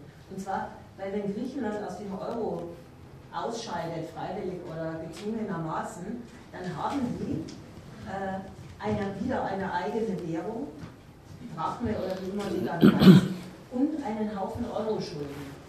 Und müssen mit ihrer unglaublich abgewerteten Drachme einen Haufen Euro-Schulden zahlen und ihre ganzen Importe bewältigen. Also ein Erfolgsmodell kann es nie und nimmer sein, sondern das ist äh, in einer beschissenen Alternative eine, ja, ein sehr übler Weg, den die Syriza ja deswegen auch nicht gehen will. Das würde ich mal nur in ökonomischer Hinsicht so stehen lassen. Ja, das stimmt. Wenn man äh, die, die Sachverständigen hört, dann reden sie so. Äh, während die eine Fraktion in deinem Sinne sagt, würden die Griechen die Drachma einführen, dann würden doch ihre, Waren, ihre Warenexporte spottbillig, dann würden sie ein großes Geschäft am Weltmarkt machen, weil sie so billig exportieren können. Darüber würde der Standort und der Haushalt wieder zu Reichtum kommen. Ja? Das ist eine ökonomische Betrachtung der Sache, der sofort die andere Fraktion dieses Gegenargument an die Seite stellt. Aber die haben Schulden im Euro, die sie bedienen müssen, mit einer Drachme, die immer weniger wert ist. Das ist, warte mal, das ist eine ökonomische Rechnung, die durchaus angestellt wird. Aber bei der Frage, tritt Griechenland aus dem Euro aus und gibt es Nachahmer, sind ganz andere Überlegungen im Spiel als die ökonomische Rechnung. Denkt mal daran, warum Podemos in Spanien stark ist. Warum ist denn Le Pen in Frankreich so stark? Die argumentieren überhaupt nicht damit. Die sind alle für den Euro-Austritt, Le Pen und Podemos. Die argumentieren überhaupt nicht mit dem ökonomischen Effekt, den es in Bezug auf die Währung hätte, sodass das Land durch die Abwertung des neuen Geldes zu neuen Exporterfolgen kommt. Die argumentieren ganz anders. Die sagen, die Nation ist ihrer Souveränität beraubt, sie hat ihre hoheitlichen Rechte an ein Europa abtreten müssen und der Erfolg, dessen wegen die Nationen das wirklich einmal gemacht haben, der ist auf der Strecke geblieben in der Krise. Und was geblieben ist, ist, Sie haben die Hoheit über das Geld, sogar über ihren Haushalt im Extremfall weggegeben, aber unter dem Strich nur den Schaden kassiert, sodass diese Fraktionen in äh, Spanien und Frankreich sagen, der eigentlich große Schaden für diese Länder ist, dass sie ihre Souveränität preisgegeben haben. Und um die zurückzugewinnen, ist der Ausstieg aus dem Euro und dem ganzen Euro-Regime immer ein Gewinn, weil Rückgewinnung von Souveränität. Insofern ist dieser Gedanke ja für die Fraktionen, die jetzt als die sogenannten Rechten in Europa unterwegs sind, in mehreren Staaten, viel entscheidender als diese ökonomische Rechnung, wie verhält sich hinterher der Wechselkurs des neuen Geldes zum Euro. In dem neuen Gegenstandpunkt, der jetzt ja raus ist, äh, da gibt es in Italien ja wohl eine Opposition, die ja auch einen ähnlichen Standpunkt wie, äh, wie unser ähm, Kollege hier vertritt, dass der die, die also diese, ich glaube die Lega Nationale, die tritt ja dafür ein, ähm, dass die Lira wieder eingeführt werden soll, damit gegenüber dem Euro abgewertet werden kann und dann italienische Staaten wieder konkurrenzfähig werden. Und da ist im Gegenstandpunkt der Hinweis, naja, aber dass die Lira schwächer ist als der Euro, ist doch erstmal ein Resultat der Konkurrenzniederlage dieser Nation. Also insofern, das muss man auch mal sagen, mit diesem, das ist doch auch ein Argument zu dieser Sache mit dem Abwerten, dass äh, wenn, wenn in einem Land mehr Geld im Umlauf ist, als Wachstum stattfindet, dann ist das erstmal Ausdruck seiner Konkurrenzniederlage. Und nicht umgekehrt. Ne? Ja, es ist ein Ausdruck seiner, seiner Schwäche gerade. Und ich glaube, das ist auch letztendlich ja. da die Antwort auf was du gesagt hast. Wir schauen doch in einer Staatenwelt mit vielen Währungen, wo die Leute alles nichts zu fressen haben und übrigens, wo die Währungen auch Ramsch sind. Ja, also kauf mal für die Bangladeschi-Währung ein paar Euro auf dem Weltmarkt. Du kriegst ja nichts dafür. Ja, das ist, das ist erstmal Ausdruck davon, die Schwäche einer Währung spiegelt erstmal die Schwäche der Ökonomie wider, ist Resultat der Schwäche der Ökonomie. Und äh, jetzt das so umzudrehen und zu sagen, das ist überhaupt das allerbeste Hebel. Es ist zwar ein Hebel, ja, aber man muss auch sagen, widersprüchlich der Hebel. Aber wir wissen ja auch, für die Drachme müssten auf dem Weltmarkt dann, dann zum Beispiel Rohstoffe gekauft werden. Und für die Rohstoffe müsste man wieder Euro hinlegen. Die wären dann wieder sehr teuer. Das ist ein Konkurrenznachteil für diese Wirtschaft. Also das schaffen wir jetzt vielleicht nicht mehr, weil dieser ganze Punkt ist ja noch nicht, vielleicht noch nicht ganz abgeschlossen, was das eigentlich heißt, Währung abwerten. Und da wollte ich nur mal sagen, ein Punkt ist, ist da, dass man sich klar machen muss, die Schwäche einer Währung ist erstmal Resultat einer Konkurrenzniederlage dieser, der ganzen Wirtschaft. Ja, aber es gibt sowas wie, es gibt solche ökonomischen Überlegungen, dass wenn Sie im Sinne der, der nationalen Stärke ist das eine Abwertung, aber du kannst, äh, oder die Unternehmer können dann ihm einen, das wird dann ein Billiglohnland für, den, für, für einen ausländischen oder für einen Unternehmer, der dorthin geht, für den wird es erst einmal wieder äh, produktiv, weil ja die Löhne dann in ihrer Drachmen sind. Also ist das eine, eine versteckte äh, Rechnung, die, die da gemacht wird. Also, weil das haben, sie, das haben, sie, ja auch von ja. Ukraine gefordert. Auch, ich will, will nur, dass das Argument nicht untergeht. Ich wollte gar nicht sagen, das was du sagst. Die Seite hätte es gar nicht. Entschuldigung, jetzt habe ich unterbrochen, nicht mehr. Aber die Seite hat, die Seite hätte es gar nicht des Konkurrenzvorteils. Aber erstmal ist es Ausdruck einer Niederlage. Nur das, darum ging es mir erstmal. Was das andere angeht und dann äh, startet man eine super Karriere als Billiglohnland. Ne? Da befindet man sich aber in, eben in Konkurrenz zu 150 anderen Ländern auf der Welt, die auch nichts anderes an Potenz haben, als die Hoffnung drauf, als Billiglohnland zu realisieren. Mhm. Also, das sind so Notnägel.